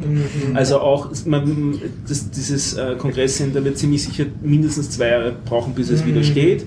Und die ersten Pläne hießen, ja, das wird hauptsächlich das gebaut werden, was jetzt mehr gefragt wird als früher. Und das heißt nicht riesige Auditorien, sondern Säle. eher so hunderter Säle. Und das ist halt genau das, was der Kongress nicht braucht.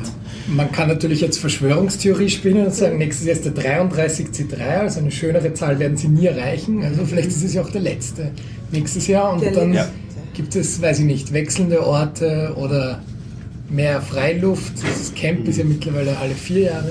Ja. Also, also, ich, vielleicht, dass sie sich darauf fokussieren, weil, wie gesagt, ein größeres Kongresszentrum gibt es nicht in Europa.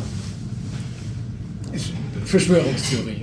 Ja. ja, aber ich habe mir so gedacht, die war auf dem Camp ja auch und es geht halt auch ohne, dass du einen Kongress, äh, einen Vortragssaal Ja. hast oder so. Das ist dann ein bisschen eine andere Art von Veranstaltung, aber es denke ich muss kein Kongresszentrum sein. Ich war am vollsten Camp, also das Camp ist ja sehr dezentral, da hast du ja nichts zu tun, nur ständig im Kreis gehen und schauen, was die ganzen Villages machen. Also du, Ja. Wenn du jetzt nicht so drauf bist, brauchst du dich dort nicht in die Vortragssäle reinsetzen und hast trotzdem super viel zu tun. Ich glaube, ich war in keinem einen. Was in keinem einen- Nur War genug los, rumgelaufen und ja. hab geschaut. Ja, ja. Das Ähm, stimmt gar nicht, Logbuch, Logbuch Netzpolitik haben wir angehört.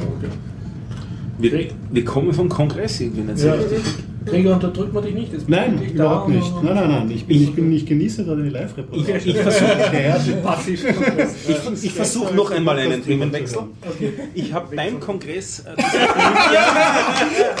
Schon vorbei. das Vergnügen gehabt, den Daniel Messner ein bisschen näher kennenzulernen und habe jetzt den Coding History Podcast von ihm mittlerweile komplett gehört ähm, und möchte ähm, zumindest zwei dieser Episoden von, ich glaube insgesamt 15 oder 16 besonders hervorheben, weil ich sie wirklich gut gefunden habe. Das eine ist eine Episode zum Thema Migräne. Könnte man sich fragen, was hat es mit Coden zu tun? Was hat's, ja, das passt ja überhaupt nicht. Das ist besonders für mich eine sehr spannende Geschichte gewesen. Das ist nämlich ein Mathematiker, der physikalische Modelle der Migräne aufstellt, wie sich äh, Wellen in Teilen des Gehirns ausbreiten bei Migräneanfällen. Also da ist einmal der, der, der Kontakt zum Programmieren, der stellt diese Modelle auf und rechnet die dann und damit gibt es eben diesen Bezug zur Medizin, es ist Physik drinnen, es ist Mathematik drinnen und es geht wirklich in die, in die Biologie hinein und dann auch in die Hardware, nämlich welche Geräte es mittlerweile gibt, mit denen man hofft, äh, Migräne ähm, beherrschen zu können und so weiter. Wirklich fantastische Episode. Und die zweite ist eines über das Thema Biometrie. Äh, hab schon gesehen, du läufst ja da mit einem iPhone herum, mit diesem Touch, äh, ID. Touch ID, mit diesem Fingerabdrucksensor. Ähm, und äh, der ist ja relativ schnell gehackt worden, innerhalb von zweieinhalb Tagen Genau. oder sowas, von einem Hacker namens Starbuck. Und dieser Starbuck ist der Gast von Daniel Messner in dieser Episode. Und ich habe vorher gedacht, naja, das ist halt, das muss halt echt schwach gewesen sein, wenn in zwei Tagen ein Hacker das auf die Reihe, ja, das ist ein Mensch, der sich zehn Jahre mit diesem Thema auseinandersetzt. Und diese zehn Jahre Erfahrung, die der hat, die die vermag der auch in dieser Episode vom Podcast rüberzubringen. Genau, das Schöne an der Folge ist doch, das ist nicht nur das klassische Interviewformat, sondern dazwischen schneiden sie auch immer wieder hin, wie sie einen Fingerabdruck nachbauen. Das heißt, da okay, haben, sind dann live mit dem Aufnahmegerät beim Bauen dabei und dann Ja. wieder der wissenschaftliche Hintergrund im Interview und dann Und, wieder da und der Daniel Messner hat auch zu dem Thema promoviert, generell Biometrie. Das heißt, er hat auch eine Ahnung in die Richtung, insbesondere Geschichte, und bringt die geschichtlichen Aspekte Großartig, dazu. Und trotzdem beißt sich das alles nicht. Also die machen das sehr gut, die zwei. Ja, und jetzt muss ich leider zum Kongress. aber, aber zum 31C3, da hat der Starbuck auch einen tollen Talk gehalten darüber, wie er damals das iPhone, ich, oder war das beim 30C3? Nee, das Zeit beim vergeht. 31 was. Beim 31 Ich glaub so. ja. Äh, hat einen Talk zu dem Thema, wie er diesen Touch-ID-Sensor geknackt und auch generell Biometrie. Und ganz spannend seine Ausführungen, weil er spricht auch darüber, ähm, wenn Politikerinnen und Politiker den Finger in die Kamera halten, dass ihm das schon reicht, um den Fingerabdruck nachzubauen. Einfach diese Fotos und Videostandbilder sogar bei HD-Videos. Das heißt, also sehr spannend. Thema Biometrie. Ist das überhaupt eine Sicherheit? War gut, dass du die Migräne-Folge jetzt erwähnt hast. Das ist, glaube ich, eine der wenigen, die ich nicht gehört habe, weil ich mir gedacht habe, Migräne ist ein Die- Thema, was mir überhaupt nicht Mhm. anspricht. Die ist stellenweise ziemlich mathematisch und physikalisch angehaucht, aber nachdem sie so lang ist, also die ist fast zwei Stunden, hat sie auch sehr viele Bereiche, die nicht so tief angehaucht sind. Also das ist ein unheimliches, ein breites Spektrum, das da vorkommt. Und der, äh, der Physiker, also Mathematiker, der erklärt auch sehr gut. Also ich habe von den medizinischen Aspekten überhaupt keine Ahnung dazu gehabt. Und die habe ich dadurch vermittelt bekommen. Also das hat mir ähm, großen Spaß gemacht, das, das, das Ganze. Dann höre ich mir Auf den jeden Fall auch noch anhören, an. ja, Ja. Ja. Das ist der zweite Podcast von Daniel Messner eigentlich, oder? Das ist eigentlich nur der zweite von ihm. der Genau. erste ist Stimmen der Ja, Kulturwissenschaften. die hat aber eingestellt. das ist leider. ja schon länger nichts mehr rausgekommen. Ist mir nicht aufgefallen, dass das Ja, ist. die- Ja, das Die ist sind- ein, so ein Nachfolgerprojekt. Okay. Ein Ähm, Nachfolger- da gibt es doch den Zeitsprung. Ja. Zeitsprung ist jetzt ihm. neuer, ganz Okay. großartig. Da ist er zusammen mit einem anderen Historiker, kommt jeden Sonntag raus, dauert zwischen 15 und 30 Minuten. Und sie suchen sich irgendeinen Fakt raus äh, aus der Geschichte, den man sonst nicht kennt. Geschichten aus der Geschichte ist, glaube ich, der Untertitel. Und er verbindet das auch immer mit, mit Originaltexten, die, die vorgelesen werden von äh, anderen Sprechenden, also Gästen sozusagen, die bringen zuerst einen Input, irgendeinen Brief, den der Feldmarschall sowieso an den sowieso geschrieben hat, ähm, und dann sprechen sie über diese Geschichte. Und sie bringen das wirklich sehr lebhaft rüber. Also ich habe doch schon einige Ideen, wie man das irgendwie theatral umsetzen kann. Bin leider nicht dazu gekommen, mit dem Daniel darüber zu reden am Kongress, aber dadurch, dass der Daniel ja die meiste Zeit seines derzeitigen Lebens in Wien ist, ist das ja noch nicht ausgeschlossen. Ja, wenn er nicht gerade in Berlin ist, gell? Genau. Apropos Daniel und Podcast, haben wir angekündigt, das nächste Podcaster-Treffen in Österreich, äh, in Wien. Haben wir noch nicht angekündigt. Aber Sollten wir ja. ankündigen, äh, haben wir das Wissen wir, wann es ist. Am verweisen, 30.01.. Danke. Angemeldet haben Wieder am Internet, trotzdem- äh, glaube ich, ne? Genau. Ja, also bitte hingehen, wenn man irgendwie Podcast-affin ist. Sehr nett immer. Und je nachdem, wie schnell wir diesen Podcast rausbringen, aber ich glaube, es wird sich ausgehen, können wir auch noch ankündigen, den zweiten netzpolitischen Abend. Der findet diese Woche am Freitag statt. Uh, Was ist das dann für ein, für ein Tag? Ähm, ja. Aber den gibt es dann auch nachher auf Video. Der 15. 15. Danke. ja, man muss nur streuen, dann kommen schon die Antworten. Jänner 2016 muss man ja auch dazu sagen. Stimmt, stimmt, stimmt. Wo ich so am Kongress gesessen bin, wollte ich mich zu einem Rechner verbinden, der in Wien steht und äh, wollte mich dort wieder anmelden mit dem Passwort, das ich in, meine, in meiner, in meiner KeyPass-Applikation drinnen habe. Ja. Starte das KeyPass und normalerweise geht dann auch meine entsprechende Datenbank auf und der Schlüssel wird gezogen. Und das ist nicht passiert. Und ich war dort schon ein bisschen im Stress, weil ich wusste, da hat, ist was fehlgeschlagen und ich sollte mich schnell auf den Rechner drauf. Und habe dann festgestellt, durch, dann habe ich mich doch konzentriert drauf, was ist jetzt eigentlich das Problem, weil ohne Kennwort komme ich eh überhaupt nicht weiter. Das Pro Problem muss ich jetzt einmal als erstes lösen, dass ich da reinkomme dass äh, Ubuntu die KeyPass-Applikation abgedatet hat von irgendeiner Version 1.x auf die Version 2.x. Und die Datenbank-Files, sind, äh, in denen man die Passwörter ablegt bei, den Key bei der KeyPass-Applikation, sind nicht zueinander kompatibel. Hm, fein. Fein, genau. Aber netterweise, das habe ich dann auch gelernt, on the fly, im Suchen, schnell kann man in KeyPass, KeyPass 1 Datenbanken importieren und dann exportieren als KeyPass 2 Datenbanken und mit denen kann man dann weiterarbeiten. Also nach einer kurzen Schrecksekunde, dass ich nicht an die Sachen aus der Ferne rankomme, ist es dann doch gegangen. Ich habe es aber doch ein bisschen merkwürdig gefunden, dass man so richtig einen, einen, einen Versionssprung macht innerhalb von innerhalb einer Ubuntu-Version. Das bin ich nicht gewohnt. Eigentlich habe ich, habe ich eher so die Erfahrung, dass die großen Versionssprünge nur passieren, wenn man upgradet. Und das habe ich nicht gemacht. Also, das hat mich verblüfft. Also in Zukunft werden wir meine Verständlich. Aber das ist ein bisschen der Hinkefuß von diesen Keepers-Applikationen. Wenn es mal weg ist, ist es halt für dich weg. Oder wenn es einmal irgendwie äh, kompromittiert sein sollte, dann ist nur mal mit einem Ding musst du halt alle deine Passwörter austauschen. Das ist Ja. halt immer wieder dieses kleine Manko, das man nicht wegbekommt. Ja, ja. ja, das war mein, mein Schreck noch am Kongress. Aber sonst war alles super. Ich habe drei Sachen, die ich loswerden will. Kann ich die ganz kurz reinschieben? Hast du was davon? Das erste ist von Jörg, unserem Sponsor. Ja. Äh, und zwar hat er mir einen Link geschickt von der kleinen Zeitung für Nicht-Südösterreicher. Das ist äh, eine sehr bekannte Tageszeitung in Kärnten und der Steiermark. Mhm. Und dort wird ein Internetexperte zitiert, nämlich ein Herr Jörg Konig. Und der, Als Internet-Experte, ja, und der les, äh, redet über ähm, einen sogenannten Hack, äh, oder soll man sagen, nicht Hack, ein Social Hack eigentlich eher. Äh, nämlich hat Google so eine Art wie OpenStreetMap, so ein System, wo du Google-Karten verbessern kannst. Okay. Und da wurde die Kernstockstraße in Graz ersetzt durch äh, ähm, Kurt Cobain Straße. Okay. Also wieder Sänger Nirvana. Ja, und auch ähm, zwei mäßig populäre österreichische Minister wurden mit Bodensee, äh, mit Neusiedler Insel geehrt und, so halt. Der Effekt war, dass dann Google das in Österreich abgedreht hat, diese, dass das Volk das Kartenmaterial verbessert hat. Ähm, das ist verscherzt. Ja, und war noch ein Hinweis auf OpenStreetMap, dass dort das eben auch zu finden ist. Also, also so viel zum Internet-Experten Vukonik nachlesen in der kleinen Zeitung, äh, wird verlinkt in den Shownotes.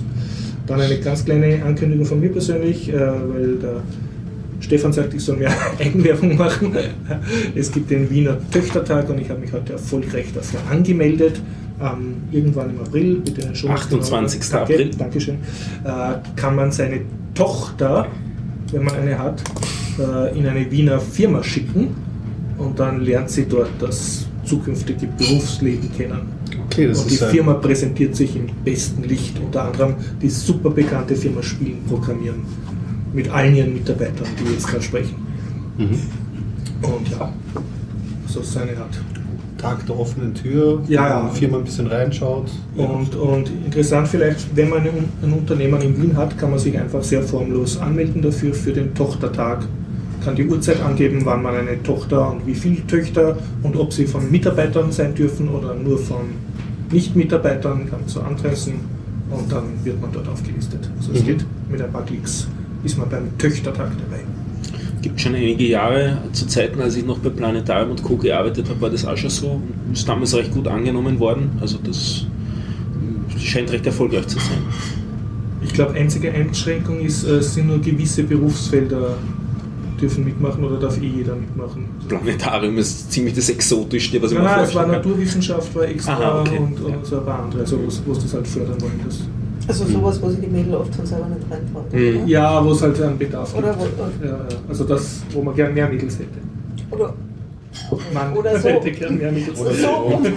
Oder hab jetzt- genau. ja, okay. Wo der Frauenanteil noch niedrig ist. Ja. Jetzt muss ich ganz pragmatisch fragen, die bekommen eine Freistellung vom Unterricht für den Tag. Ja, das ist ja die große Attraktion. Ja, ja. Ähm, die, ja, also die, das stand auch extra, die werden vom Unterricht freigestellt und man muss dann genau sagen, wo sie abgeholt werden und, äh, und sie werden sogar von der, bitte von, ich nehme an, welches Ministerium das auch ähm, organisiert, die werden Haftpflichtversichert, wenn sie sich Ah, in deiner eigenen Firma die Nase anhauen, bist du nicht schuld, ja sehr praktisch ist. eigentlich. Sehr vernünftig, ja.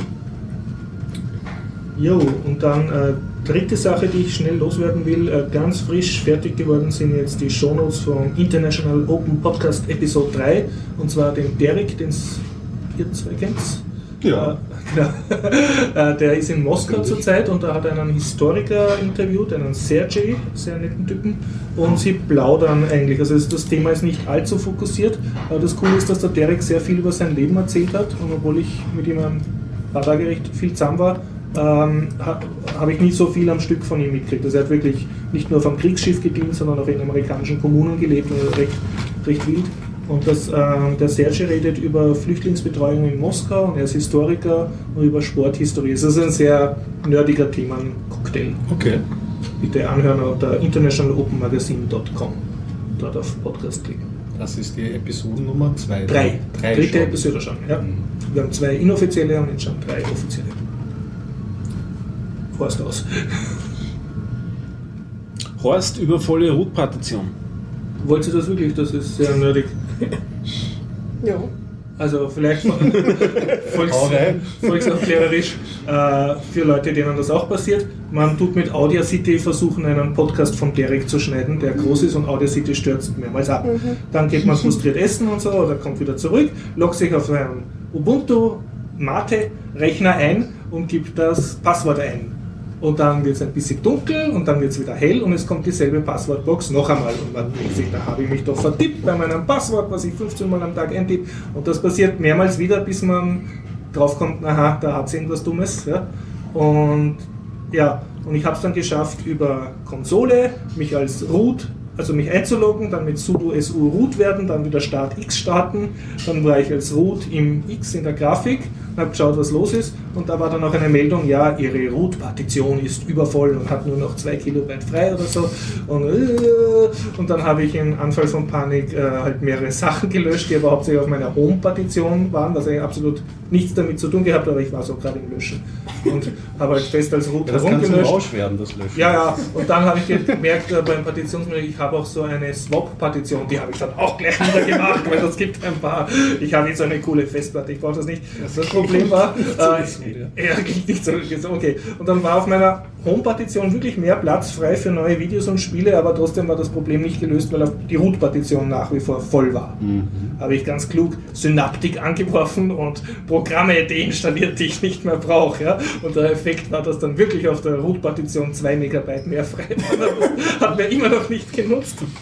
Und ja, dann habe ich das, glaube ich, sogar zusammengebracht, dass ich, ja, und dann habe ich es sogar zusammengebracht, dass ich mich wieder als ich einloggen konnte, also als User, nicht mal als Root. Grafisch habe natürlich Audacity wieder gestartet, um diesen Podcast fertig zu schneiden, worauf das alles wieder passiert ist und ich wieder aus meinem eigenen System abgesperrt ist. Und dann war ich so schlau, beim nächsten Mal halt wieder einloggen, wieder als ähm, äh, Konsole und so, habe ich dann gefunden, äh, dass es ein Verzeichnis gibt namens, so jetzt weiß ich es nicht mehr ganz, ich glaube slash usr slash tmp. User-Temp, Ja, User-Temp und das war voll mit bösen mehreren Gigabyte voll Audacity-Dateien und jetzt kommt's. Äh, nachdem ich die gelöscht habe, hatte ich plötzlich 15 Gigabyte frei auf der Root-Partition. Also das hat mir die ordentlich verstopft. Also falls jemand sowas passiert, also man braucht nicht in Panik Programme deinstallieren. Ich habe auch gefunden bei Ubuntu-Users einen Tipp, man soll apt apt-get clean machen, um den apt-cache zu lösen. Das hat ein bisschen was gebracht, aber Cache Clean, glaube ich, ist da korrekt. aber dieses User slash TMP, das anschauen und einfach alles löschen, was drin ist. Das, das bringt ordentlich was. Mir ist mal mitten im, im, im Interview die Aufnahme abgebrochen Ja, wegen wird- wird auch so. Verzeichnis. Ja. Ja. Das war ein bisschen blöd. Mhm, ja. Ja. Aufnahmeabbruch. Aber ich habe ich hab jetzt schon lange nicht mehr Audacity benutzt. Das heißt, wahrscheinlich hätte ich es wieder vergessen, wenn du das jetzt nicht erzählt hättest. Und vielleicht ist das jetzt gar nicht verkehrt gewesen. Weil mir ist dann so dunkel dran kommt, ja, das habe ich früher auch einmal gehabt Da auf ein paar Laptops. Da habe ich ja. immer gedacht, die sind schon so alt war und da wird drüber mal? installiert und so.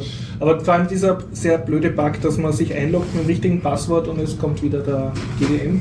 Also der wieder nach dem Passwort fragt. Das ist ein bisschen sehr lästig, wenn man keine Ohne, drauf ohne. Fehlermeldung. Ja, was los ist. Ja. Mhm. Mhm. Er sagt auch nicht, dass das Passwort falsch ist. Er wird nur dunkel und Das ist natürlich nicht sehr frech als Mhm. Reaktion. so viel dazu. Ja. Ja, wenn wir schon bei. Ah, Gregor spricht zu uns. nein, nein, ja. Nein, ich wollte noch, äh, ich habe es eh angekündigt, der Jan Murdoch ist gestorben. Ähm, Ja, das ist Debian der Erfinder. Erfinder und Erfinder von Debian und ich. äh, Ich habe ja zu Debian einen Bezug, weil das so meine erste Distro war, die ich 2002 eh relativ spät dann kennengelernt habe auf den Linux-Tagen, wo ich mir auch die Installations-CD geholt habe und in den, wie die DUler sagen, Labors, Internet-Labors, aber habe ich halt mir viel Zeug angelesen über Debian, weil ich habe ja nichts gewusst damals von Linux überhaupt nicht. Wir Und hatten ja wir nichts. hatten ja nichts. Eigentlich hatten wir schon verdammt vieles. Also die- dort, wo ich wirklich zum ersten Mal Internet 2002. Linux gesehen habe, war eigentlich ein SUSE, das ja eigentlich schon mit allen Kanonen, Bells and Whistles dahergekommen ist. Und dagegen hatte Debian natürlich so den Ruf, so eher den technischeren Einstieg zu bieten. Ich habe auch nur drei Versuche gebraucht beim ersten Mal zu installieren. Der X-Server hat mir ziemliche Probleme bereitet bei der damaligen Installation. Ja, und ja, infolgedessen, ja, Jan Murdoch ist jetzt relativ früh gestorben, ist glaube ich 42 Jahre alt geworden. Ähm, 93 hat er das Debian-Projekt in die, ins Leben gerufen. Das ist eine Zusammensetzung aus dem Namen ähm, seiner späteren Frau, äh, Deborah, und Jan eben, Debian, deswegen. Und ich glaube, ich hat angefangen, äh, hat in Konstanz äh, Informatik studiert äh, oder Computerwissenschaften und hat dann später auch noch, also hat das sieben Jahre lang gemacht, bis, ja, bis zum Jahr 2000 und ist dann später, hat dann noch verschiedene Sachen gemacht. Er war unter anderem, was, auch, was ich auch nicht uninteressant finde aus der biografischen Sichtweise heraus, bei ähm, Sun gearbeitet, das er später leider von Oracle übernommen worden ist, am Open Solaris Projekt. Kennt man vielleicht auch so, ähm, alternatives Betriebssystem, wo sie die restliche Computerwelt ein bisschen neidisch auf ihre Errungenschaft von ZFS, einem fortschrittlichen Filesystem, drauf schaut, was leider lizenztechnisch nicht so Ding ist. Und ganz am Ende hat er bei Docker gearbeitet, aber nur, nur so als Info. Ja. Wollte ich sagen, schade, früh gestorben. Mit einer sehr komischen Geschichte rund um den Twitter-Account. Ja, also das habe ich aber, ich habe überlegt, ob ich das, also das sind widersprüchlich. Ich habe verschiedene Artikel gelesen und äh, die widersprechen sich, was in den letzten Tweets irgendwie so beinhaltet halten. So ungefähr kann man sagen, anscheinend ähm, gab es Tweets über einen, ähm, äh, einen Zusammenstoß mit der Polizei, den er gehabt hat, mit Gewalt. Ja. Und auch, und da unterscheiden sich eben die Aussagen von den verschiedenen Quellen, die ich da gelesen habe, eben Anspielungen auf einen möglichen Suizid. Aber das ist dünnes Eis, viele Spekulation, vielleicht im Grunde auch nur für die Angehörigen wichtig. Ich fand es halt traurig, weil das äh, meine erste Distro war und bis heute schätze ich sie auf den, auf den Servern Ich ungemein. muss auch sagen, dass es Ubuntu nicht gäbe ohne Debian. Die stehen alle auf Schultern vom Debian. Ich, ich habe es noch auf Twitter gelesen und es war schwer verstörend. Es war nicht wirklich sehr klar, nicht wirklich sehr klar verständlich. Es war in Bezug auf Polizeigeschichten, Ja. auf eine Polizeigeschichte. Und er ähm, wird, äh, hat angekündigt, es wird in seinem Blog darüber zu lesen sein, auf seiner Webseite. Und er wird das alles noch veröffentlichen und dann bricht der Faden ab. Und wenige Tage später war dann auch der Twitter-Account gelöscht und auf der Website ist nie was erschienen dazu. Und daher war alles sehr, sehr seltsam, was da passiert ist. Ja. Komisch. Und nun? Trauriges Thema. Ja.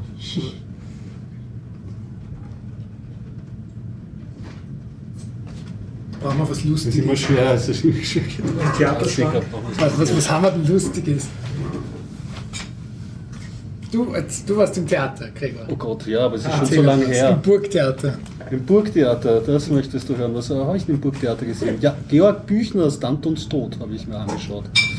Mit ähm, Joachim Meyerhof in der Hauptrolle. Den, das ist so ein Schauspieler, der ist ein bisschen gerade zur Zeit Hans Dampf in allen Gassen. Hat, glaube ich, auch sein zweites Buch mittlerweile geschrieben und ist relativ bekannt. Und äh, Georg Büchner kennt man vielleicht besser noch von Wojciech, also ich zumindest, weil das ist Ja. so ein, ein Klassiker, den man in der, in der Schule liest. Und Mhm. der Büchner wird überhaupt immer sehr hoch gehalten. War mir zur Schülerzeit nicht ganz klar, aber ich hatte generell so ein bisschen eine Abneigung, diese kleinen, fiesen Reklamheftchen, wo man sich so viele Namen merken hat. Dinge, die du nicht zum ja, deswegen allein muss man ja ins Theater gehen, weil Ja. Theater einfach das beste Genau. Medium ist für Das ist ja noch spannend. Der Wojciech hat ja nur 16 Seiten oder so, weil es ist ja nicht mal alles vorhanden und man weiß auch nicht die Reihenfolge. Deswegen, wenn man die Chance hat, eine Wojciech-Inszenierung zu sehen, das ist immer wieder spannend. Weil Mhm. da kann keine Inszenierung wie die andere sein, weil die Reihenfolge gar nicht festgelegt ist, weil die Seiten ja durchmischt gefunden wurden und auch Nicht Teile vom. Anfang und vom Ende angeblich fehlen. Man weiß es ja nicht, weil vielleicht ist es ja alles. Mhm. Ähm, und es sind auch nur die 16 Seiten, aber trotzdem, es gibt immer wieder spannende Wojciech-Inszenierungen. Ja, ja also bei Wojciech, ich habe sie ja nie im Theater gesehen, Wojciech, äh, nur diesen einen Film, den es gegeben hat, mit Klaus Kinski in der Hauptrolle von Werner Herzog, ja genau. Ähm, ja, genau, aber äh, ich habe mir ja Dantons Tod angeschaut, habe nicht gewusst, was mich da erwartet. Oh ja, ein bisschen habe ich schon gewusst, weil ich habe vorher mir, ähm, habe ich es mir zur Angewohnheit gemacht, auf Wikipedia schon ein bisschen die Handlung zu lesen. Weil bei, ja, das stimmt, das stimmt, ja. Aber bei Theater ist es mittlerweile die Interpretationsfreiheit so groß, Ja, ja. dass ich ungefähr eine Anschluss-Ding brauche. Ich äh, erinnere ja nur an mein traumatisches Erlebnis, wie ich mir Antigone angeschaut habe und sie mir eine, ganzes, äh, eine ganze Tote unterschlagen haben. Also, naja. Aber, oder Theaterpreis, aber ja, genau. Das ist ja, was, was, was, was soll das, ja. Und bei Dantons Tod geht es eben um den Danton, es spielt während der ähm, französischen Revolution. Ähm, Danton war in der, da gab es ja zwei Parteien, eine gemäßigte Partei, die Nationalversammlung und eine radikalere Partei. Die radikalere Partei, da war der ähm, Robespierre beispielsweise drin und Danton war ein Parteikollege. Und während die eine eben einen gemäßigteren Kurs in, naja, nicht Einvernehmen, aber in Verhandlung äh, mit dem ähm, König ähm, ähm, anstrebt, ist eben Robespierre für eine radikale Umkrempelung der Gesellschaft. Und Danton gerät da so ein bisschen zwischen die Fronten. Also ein bisschen ist gut, es endet mit seinem Tod, wie das äh, Stück Titel so schon sagt. Und ähm, zur Handlung kann ich insofern nicht viel sagen weil äh, es war eigentlich mehr zusammengestellt und da weiß ich aber nicht, ähm, wie viel das auf dem Büchner Original äh, auch zurückzuführen ist, eher so als Gedankenkonvolut Konvolut zur französischen mhm. Also da hat sich ja auch ähm, philosophisch und kulturmäßig einfach viel gedreht und gewandelt in Europa. Und sie haben das auch so dargestellt, weil sie haben ein riesig großes Karussell im Burgtheater aufgebaut, ein, ein Eisengestänge, zweistöckig, wo die Leute daran rumgeturnt haben. Und dieses Karussell hat sich während der Auf Aufführung auch die ganze Zeit gedreht was ziemlich anstrengend ist für die Schauspieler, wenn man sich vorstellen kann, weil kaum haben sie einen Satz gesagt, mussten sie aufstehen und wieder auf die rechte Bühne wandern, sich hinsetzen und warten, bis sie wieder auf, den linken, auf die linke Seite gespielt wurden.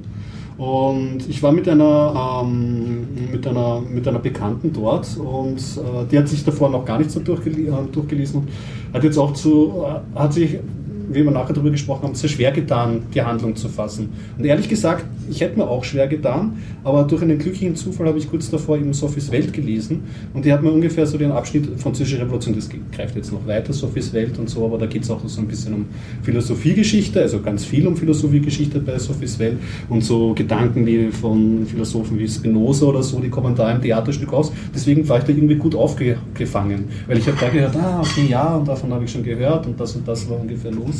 Also ich konnte das gut einordnen, kann aber verstehen, dass man, wenn man das Stück äh, einfach sperrig und zu unzugänglich findet. Ja. Andererseits muss man auch sagen, sie haben sich visuell wirklich bemüht, da auch Action zu bieten und die Protagonisten wandeln sich ab und sie haben auch Dialoge, wo sie eben die verschiedenen Positionen besprechen und so und der Robespierre. Es war gut gespielt, aber man kann es nicht bestreiten, sperrig. Sperrig abstrakt eher, genau. Ja, das war Phantoms Du hast das auch gesehen? Oder? Nein. Mhm.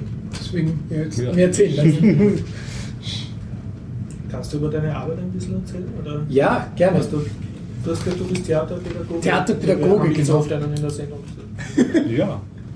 Ja, also ich bin tätig bei der Beyondic Bühne Baden. Das ist das größte Kinder- und Jugendtheater Österreichs. Im kleinen, beschaulichen Baden. Also letztes Jahr hatten wir ungefähr 600 Kinder und Jugendliche in unseren Kursen. Wir bieten Theater, Tanz und Musikkurse an. Also das Theater ist ja heutzutage sehr weit gefasst schon der Begriff. Mhm. Das heißt, die Genregrenzen werden doch oft überschritten.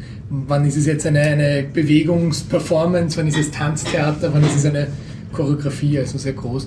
Ähm, äh, wir arbeiten mit äh, Kindern und Jugendlichen vom Alter von 3 bis 22, wobei das 22 immer flexibel ist. Also unser ältestes Mitglied wird halt älter jedes Jahr.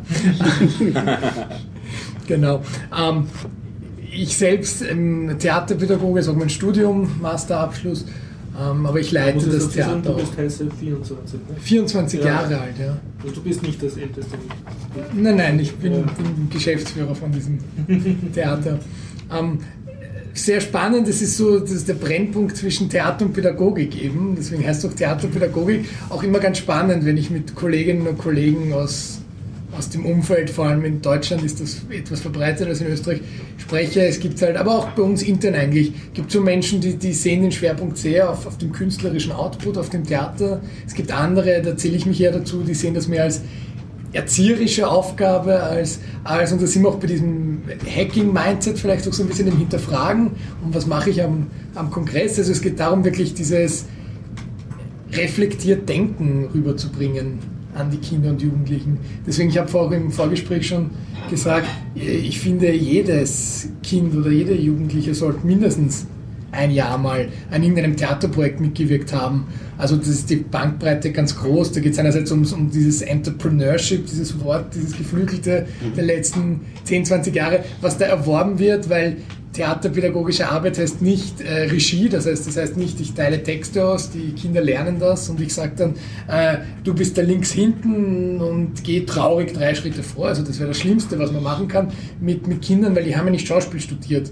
Also ich, Schauspieler werden ja oft auch als Handwerkerinnen und Handwerker bezeichnet, einfach weil die werden geschult, alles machen zu können, was man ihnen sagt. Das klingt jetzt überspitzt, aber die, das ist so die Kunst. Also daran erkennst du gute Schauspielerinnen und Schauspieler, Ich muss jetzt eine sehr jede Frage einwerfen. Wenn man eine Ehe mit einem Schauspieler oder einer Schauspielerin führt, geht das dann extra problemlos? Weil die geschult sind? Ja, das ist, also, da sind wir wieder bei dem, woran erkennst du eine gute Schauspielerin oder einen guten Schauspieler, dass sie die Rolle auch ablegen können. Ah, das heißt, okay. Ah, okay. Ide und daran erkennst du, ist das noch Schauspielstudierende oder Schauspielerin, schon fertige? Also darf man natürlich auch nicht alle Menschen in einen Topf werfen, aber alle Menschen, die ich kennengelernt habe, die auf einer Schauspielschule sind, die können die Rolle noch nicht ablegen. Mhm. Die sind dann auch im Privatleben so ein bisschen affektiert die ganze Zeit mhm. und haben dieses Theaterdeutsch, was sie sprechen, und Mhm. diesen Duktus. Wenn sie dann fertige Schauspielerinnen und Schauspieler sind und von diesem harten Job als Freiberuflerin, Freiberufler in Österreich leben müssen, dann sind sie auch wieder am Boden der Tatsachen Mhm. und dann, dann können sie das total trennen. Dieses. Aber eine, eine interessante Frage. Also kann gut sein, dass es Menschen gibt, die das nicht können, ablegen. Aber das ist dann noch so diese Frage. Genau. Und ich komme als Theaterpädagoge in eine Gruppe rein und gebe ein, ein Jahresthema, also wir arbeiten über zehn Monate, von September bis Juni, also auch an die Schullehre angeknüpft und habe ein Jahresthema. Das kann jetzt ein Theaterstück sein, kann aber bei den Jüngeren ist es eher ein Thema. Oder man kombiniert das mit einem Buch. Also jetzt komme ich gerade zum Beispiel von einer Probe mit einer Gruppe von 10- bis 12-Jährigen. Da äh, nehmen wir ein Buch durch, oder das ist unsere Inspirationsquelle, das heißt How to Eat Like a Child. Ich weiß nicht, ob das jemand kennt. Das kam in den äh, 70er Jahren raus in New York von einer Kolumnistin einer New Yorker Zeitung. Und die hat diese Kolumne geschrieben, die ist How to Eat Like a Child. Und da hat sie einfach, wie sie beobachtet hat, wie ihr Kind isst, das hat sie geschrieben einfach. Und da geht es halt darum, so, sie beschreibt wirklich sehr pointiert, so wie man Erbsen isst. Und äh, nimm die Gabel in die Hand, schiebe sie nach links, schiebe sie nach rechts, schiebe sie nach vorne, schiebe sie nach hinten, leg die Gabel weg, sagt deiner Mutter, du bist fertig. Also sowas zum Beispiel. Und das, das, äh, das, das, äh, das Buch gibt es leider nicht auf Deutsch oder vielleicht auch gut. Das heißt, ich interpretiere es ein bisschen, übersetze es, bringe dann dieses Textschnipsel, also das wäre jetzt wirklich ein konkretes Ding, in die Gruppe mit, sage, wer hat Spaß dran, heute das zu bearbeiten. Und dann, dann machen diese zehnjährigen Mädchen und Burschen aus diesen vier Zeilen eine vi- zwei- bis dreiminütige Theaterszene. Das reicht ihnen für die, für die, für die Kreativität zu entfachen. Und, und, Man ähm, muss niemandem sagen, geh dorthin und steh so. Niemals. Das ist dann die Arbeit, die man dann natürlich am, am Ende macht, zu sagen, ähm, dann die, die technischen Hinweise, weil sie wollen sie am Ende des Jahres auch auf eine Bühne bringen, zu sagen, äh, wenn du hier eine Pause machst, dann kann das Publikum auch deinen Witz fassen, weil Kinder und Jugendliche sind ja irrsinnig witzig. Die haben so ein komisches Potenzial von Natur aus gegeben. Also das ist so, je älter sie werden, leider umso mehr verlieren sie das, weil dann kommt die Scham wieder hinzu.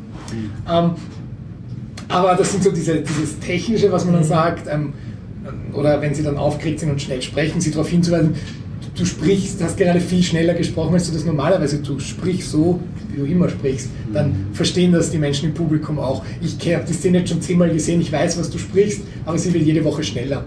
Sowas zum Beispiel. Und dann die Herausforderung, und dafür ist dann das, wo man sagt, wofür ist jetzt eigentlich der Theaterpädagoge, die Theaterpädagogin überhaupt nötig? Ich habe jetzt da eine Materialsammlung über das Jahr hinweg von je nachdem wie aktiv die Gruppe ist, zwischen 30 und 90 Minuten Material und muss das jetzt zu einem Theaterstück zusammensetzen, was auch einem dramaturgischen Bogen folgt, wo die Menschen im Publikum auch sagen, dann kann ich jetzt was davon mitnehmen. Und das Also es muss schon am. Ende ein Stück rauskommen für die Eltern, für das Das ist die große Diskussion, das ist bei uns so, weil wir wirklich ein, ein, Theater auch sind. Äh, Das ist der Anspruch auch von den Kindern und Jugendlichen, die Mhm. zu uns kommen. Sie wollen Mhm, mhm. am Ende des Jahres eins bringen. Das muss es aber nicht sein. Also ich bin genauso gut auch in Schulklassen tätig an zwei Vormittagen oder an einem Mhm. Vormittag, nehme ein Bilderbuch mit ähm, und sie spielen das live. Mhm. Und dann haben sie genauso ihre, ästhetische Erfahrung und sind in andere Rollen geschlüpft. Das heißt, auch das, warum überhaupt Theater spielen mit Kindern, damit sie verschiedene Rollen ausprobieren können, andere Perspektiven einnehmen und dann, wenn sie in ihrem Leben mal in dieser Situation sind oder in einer Situation sind, wo sie denken, wie, wie fühlt sich eigentlich der andere, das heißt, äh, dass sie das schon mal erlebt haben. Das heißt, auch das Teil unseres Mission Statements zu sagen, es geht auch darum, dass wir Empathie fördern und die, den Kindern dieses empathisch Sein überhaupt mal ermöglichen, weil das ist im österreichischen Schulsystem kommt das schon viel zu wenig, weil es schon sehr leider noch immer, ich bin auch viel in Schulen unterwegs, noch sehr auf diesem Frontalunterricht äh, fixiert ist. Das ändert sich zum Glück viel mit den jungen Lehrerinnen und Lehrern, aber äh, meine Erfahrung ist, dass die etwas Älteren da noch nicht bereit sind, von diesem Frontalunterricht wegzugehen. Und Theater wäre da eine Möglichkeit, gerade in dem Zuge, dass man sagt, äh, wir gehen äh, in Richtung Ganztagsschulen in Österreich. Also auch da, einfach weil beim Theaterspielen ist der Spaß natürlich dabei. Und ich habe letztens ein Seminar gehalten, letzte Woche für die ähm, Stadtführerinnen und Führer Wiens. Das heißt, wenn man als Schulklasse kommt, äh, kann man so eine, eine Tour buchen und denen habe ich eben so theatrale Methoden vorgestellt und die haben dann gesagt, ja, aber die genieren sich ja die Kinder, wie bringt man die so? Ich, "Nee, überhaupt nicht. Das ist gerade in der heutigen Zeit, Generation YouTube und so weiter, die inszenieren sich den ganzen Tag selbst mit ihren Selfies und ihren YouTube-Videos. Das heißt, wenn man ihnen das jetzt erlaubt in einem Kontext von, von Bildung, dann ist das umso effektiver. Und dann spielt natürlich noch vieles dazu, je nachdem, wie man es anlegt. Ähm, was lernt man durch die Bewegung, was, was kann man sich merken? Ähm, äh, dann natürlich, man führt sich an zeitgenössisches Theater heran. Also ich sage mal, ich könnte auch umgeschaut die mit den Zwölfjährigen mit dieser Inszenierung, von der du erzählt hast, anschauen und die könnten da einiges draus mitnehmen, ohne diesen ganzen geschichtlichen Hintergrund französischer Ja. Revolution zu haben. Aber die würden das schon interpretieren. Was macht dieses Karussell und warum ist das da?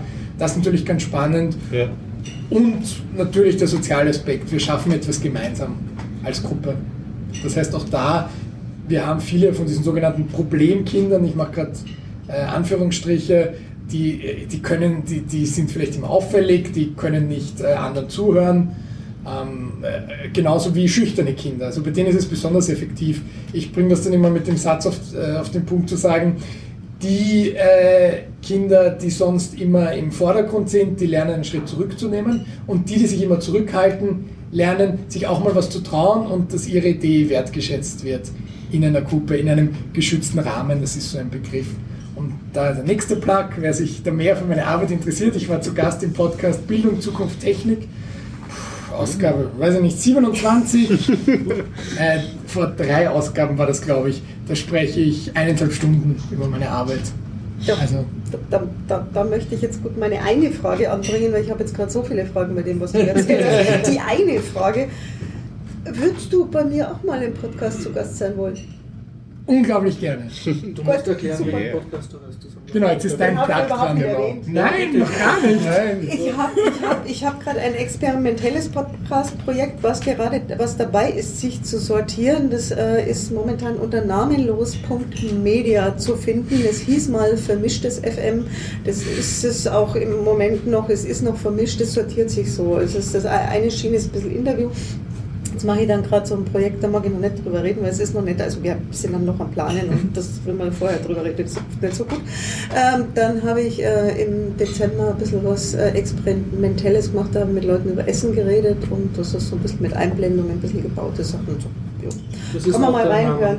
Das ist alles unter namenlos.media. Ja, okay. Genau. Den machst du allein immer mit Gästen? Ähm, oder, also, ja, das oder ist, da mache mach ich das, was mir einfällt und ich glaube, wir, wir haben jetzt äh, der, da, das, worüber ich noch nicht sprechen möchte, da haben wir uns, glaube ich, zu zweit zum Team gebildet jetzt. Das Mhm. ist gerade so im Entstehen. Okay, okay. Aber äh, also es ist meine Initiative jetzt. jeden ja. Fall. Genau. Sehr gerne. Reden wir nachher. Genau. Okay, super. Podcast-Katalysator. Ja. Ja, das, das, wir- Inkubator. das ist öfter mal so, oder? Ja, Ja. hat es zumindest schon zwei gegeben, behaupte ich, vom war Biertalk. der Home-Podcast auf jeden Bitcoin. Fall der Bitcoin-Podcast. Ja. Also wenn Sie interessante Leute treffen, treffen wollen und kennenlernen, einfach zum Biertaucher-Podcast kommen. sind nicht immer nur Sind nicht immer nur wir. ich sondern auch Sondern wirklich Gregors. Ich bin auch gerade noch am Nachdenken, was du so alles gesagt hast. Das war ja auch ziemlich Ja. Dicht. Ja, eine Frage noch, kannst du Ja. leben davon oder hast du, Hast du einen oder hast du nur geglaubt, irgendwie ist dafür Zeit auch? Ähm, Teil, großer Teil meiner Arbeit ist, äh, wir sind als ehrenamtlicher Verein gestartet. Mhm. Da hatten wir noch 60 Teilnehmende. Jetzt sind wir im letzten Jahr zwischen 500 und 600, je nach Ja. äh, Zählweise. Wenn man so Tagesprojekte mitzählt, dann weit über 600 sogar. Ähm, wir sind seit drei Jahren auch in EU-Projekten sehr aktiv. Das heißt, wir haben sehr viele internationale Austauschprojekte. Das heißt, das geht ehrenamtlich nicht mehr. Das heißt, ein Großteil meines Jobs ist es, äh, das Ganze als Social Enterprise gerade aufzubauen und ähm, da vor allem ähm, äh, Privatinvestoren zu finden, ist äh, sehr schwer. Die geben nur Mikrobeträge, weil Kunst gibt man wenig her und Kinder gibt man wenig her und wir machen beides. Schwierig. Das heißt, da vor allem, und da kann ich jetzt natürlich noch nicht viel sagen, im Entstehen äh, mit öffentlichen Stellen auch am Verhandeln. Das heißt, da noch nicht viel sagen. Ähm, ich habe vorher erwähnt, ich halte auch Seminare, zum Beispiel für die Pädagogische Hochschule in Niederösterreich oder das Bundeszentrum für schulische Kulturarbeit. Das heißt, ich sage vom Workload her ist das, was ich bei der Bionic Bühne mache, Vollzeit und nebenbei bin ich Teilzeit selbstständig noch. Ähm, das kommt dann zusammen zu einem Gehalt, ähm, das reicht. Mhm. Aber Aber selbstständig machst du jetzt auch Theaterpädagogik oder machst du komplett was anderes? Nein, nein, auch Theaterpädagogik Ja. zum Beispiel eben, ähm, äh, vor allem in der Lehrerinnenbildung. Das heißt, wenn, Mhm, okay, also du machst Seminare oder was? genau, Okay. um zu zeigen, wie kann ich das in meinem alltäglichen Unterricht einbauen. Oder jetzt in einem Monat mache ich was zum Thema Spracherwerb mit jungen Geflüchteten. Mhm. Das mache ich gemeinsam mit einer Musikpädagogin und einem, einem Pädagogen aus der bildenden Kunst. Das heißt, wir machen das zu dritt. Und jeder stellt seine Methoden vor, wie kann man äh, jetzt, das ist eine große Herausforderung natürlich für die Lehrerinnen im vor allem Pflichtschulbereich in Österreich. Ähm, sie bekommen Leute in die Klasse, die kaum Deutsch sprechen oder vielleicht auch gar nicht. Und was sind einfach Methoden, wo man das auch mit Spaß vermitteln kann. Das ist so ein Beispiel und da gibt es so immer wieder Seminare, die dann auch spezialisiert äh, sind, die ich halte. Also letzte Woche eben bei den äh, Stadtführerinnen Wiens und so weiter. Hast du eine Homepage oder wie kann man dich? Äh, Im Moment meine Domain gregor.rutner.me führt nur auf meine Xing-Seite. Ähm, deswegen, ähm, das ist natürlich, sind alle meine Kontaktdaten drauf. Ansonsten das Spannendere ist natürlich auf biondecbuene mit ue äh, .at zu gehen und dann mal zu schauen, was da gemacht wird. Und wir haben auch sehr großartige YouTube-Videos, die selber unsere Jugendlichen machen, wo man einen schönen Einblick in die Arbeit bekommt. Man kann sich da ein bisschen durchklicken. Und natürlich für alle, die aus der Umgebung kommen, im Mai, Juni zu unserer Aufführungszeit zu kommen. Da ist äh, Donnerstag bis Sonntag jeden Tag mindestens vier Präsentationen. Das heißt, wenn man die Zeit findet, sich mal ein, zwei anzuschauen, dann an einem Tag, wo keine Gruppe von mir drankommt, auch mit mir ins Gespräch zu kommen und so weiter, das ist natürlich auch sehr schön. Ähm, Oder hast du dann dein, dein Hobby oder deine Leidenschaft zum Beruf gemacht? ja, ich habe dort als Teilnehmender angefangen Mhm, cool, ja. äh, bei dieser Bionic-Bühne und jetzt eben bis zum Geschäftsführer gebracht mit zarten 24 Jahren. Genau. Und Die- Podcasten tust du auch gerne, oder? äh, Im Moment nur als Gast. Toll, das kann man ja ändern.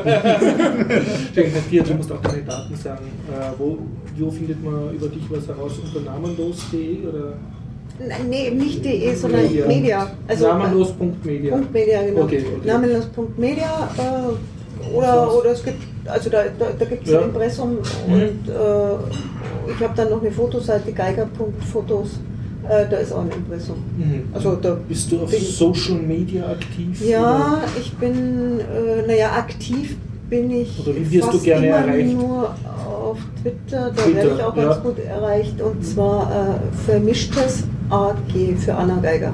Vermischtes AG. Vermischtes AG ist dein. Twitter. Okay. Vermischt, genau. Genau, da auch noch Vermischtes Sack. mein Twitter-Handle AG, ja, ja. an der Stelle Gregor-R, also ganz leicht zu Ja. finden. Ja, wenn ihr eine Idee habt, wie ich das mit dem AG irgendwie ändern kann, ich kann nicht, ich möchte irgendwas mit Vermischtes, aber Vermischtes ist alles schon irgendwie vergeben. Also einfach, mach, mach das zu einer Marke. Oh ja, das spricht sich so schwer aus, findest du nicht?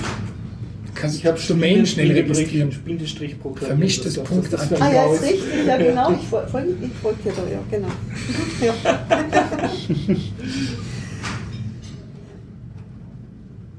Ich ich Ja, jetzt ja, ja, ein also ich mache einen so, kleinen, scharfen noch- Kontrollblick. noch- Hat er eh aufgenommen? Ja, ja, das sowieso. haben leider nicht aufgenommen. Weil mit beim Stefan kann mach ich dazu sagen, äh, uns fehlt der dritte Tag Sprache. vom, der vierte Tag vom Podcast, äh, vom Chaos Communication Treff. Da haben wir aufgenommen, was ich mich erinnere, aber es war irgendwie nicht am Mikrofon angekommen. Den letzten Tag habe ich aufgenommen und habe dir dann geschickt. Ah, du hast, uh, und ich habe ihn nicht eingebaut. Ich voll kann Oje, sein. oje. Deshalb.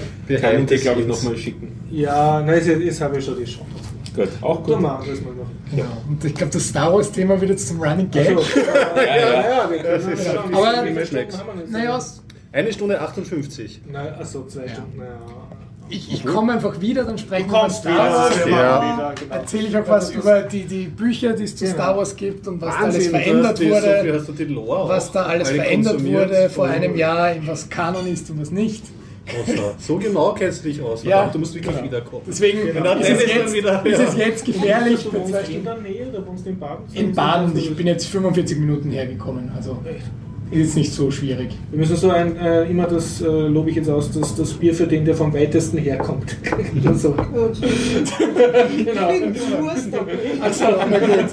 Ja, ich wohne jetzt, ich weiß nicht, wie lange ich unterwegs war, eine Viertelstunde oder so. Ah, du wohnst in der Nähe jetzt. Ich wohne jetzt ganz Ah, in der okay, Nähe, okay, okay. ja, ja, genau, genau. Passt. Würde ich sagen, machen wir es jetzt bei zwei Stunden aus. Ja, Und nächste Woche wieder. ich sag schön was und danke. Danke, ja. Danke allen euch. fürs Kommen. Ja. Dankeschön, Sehr danke. Stefan fürs. Organisieren. Ja, ebenso. Sehr cool. Ciao, ciao. Spannend. Und bis nächste Woche. Bis Tschüss. denne.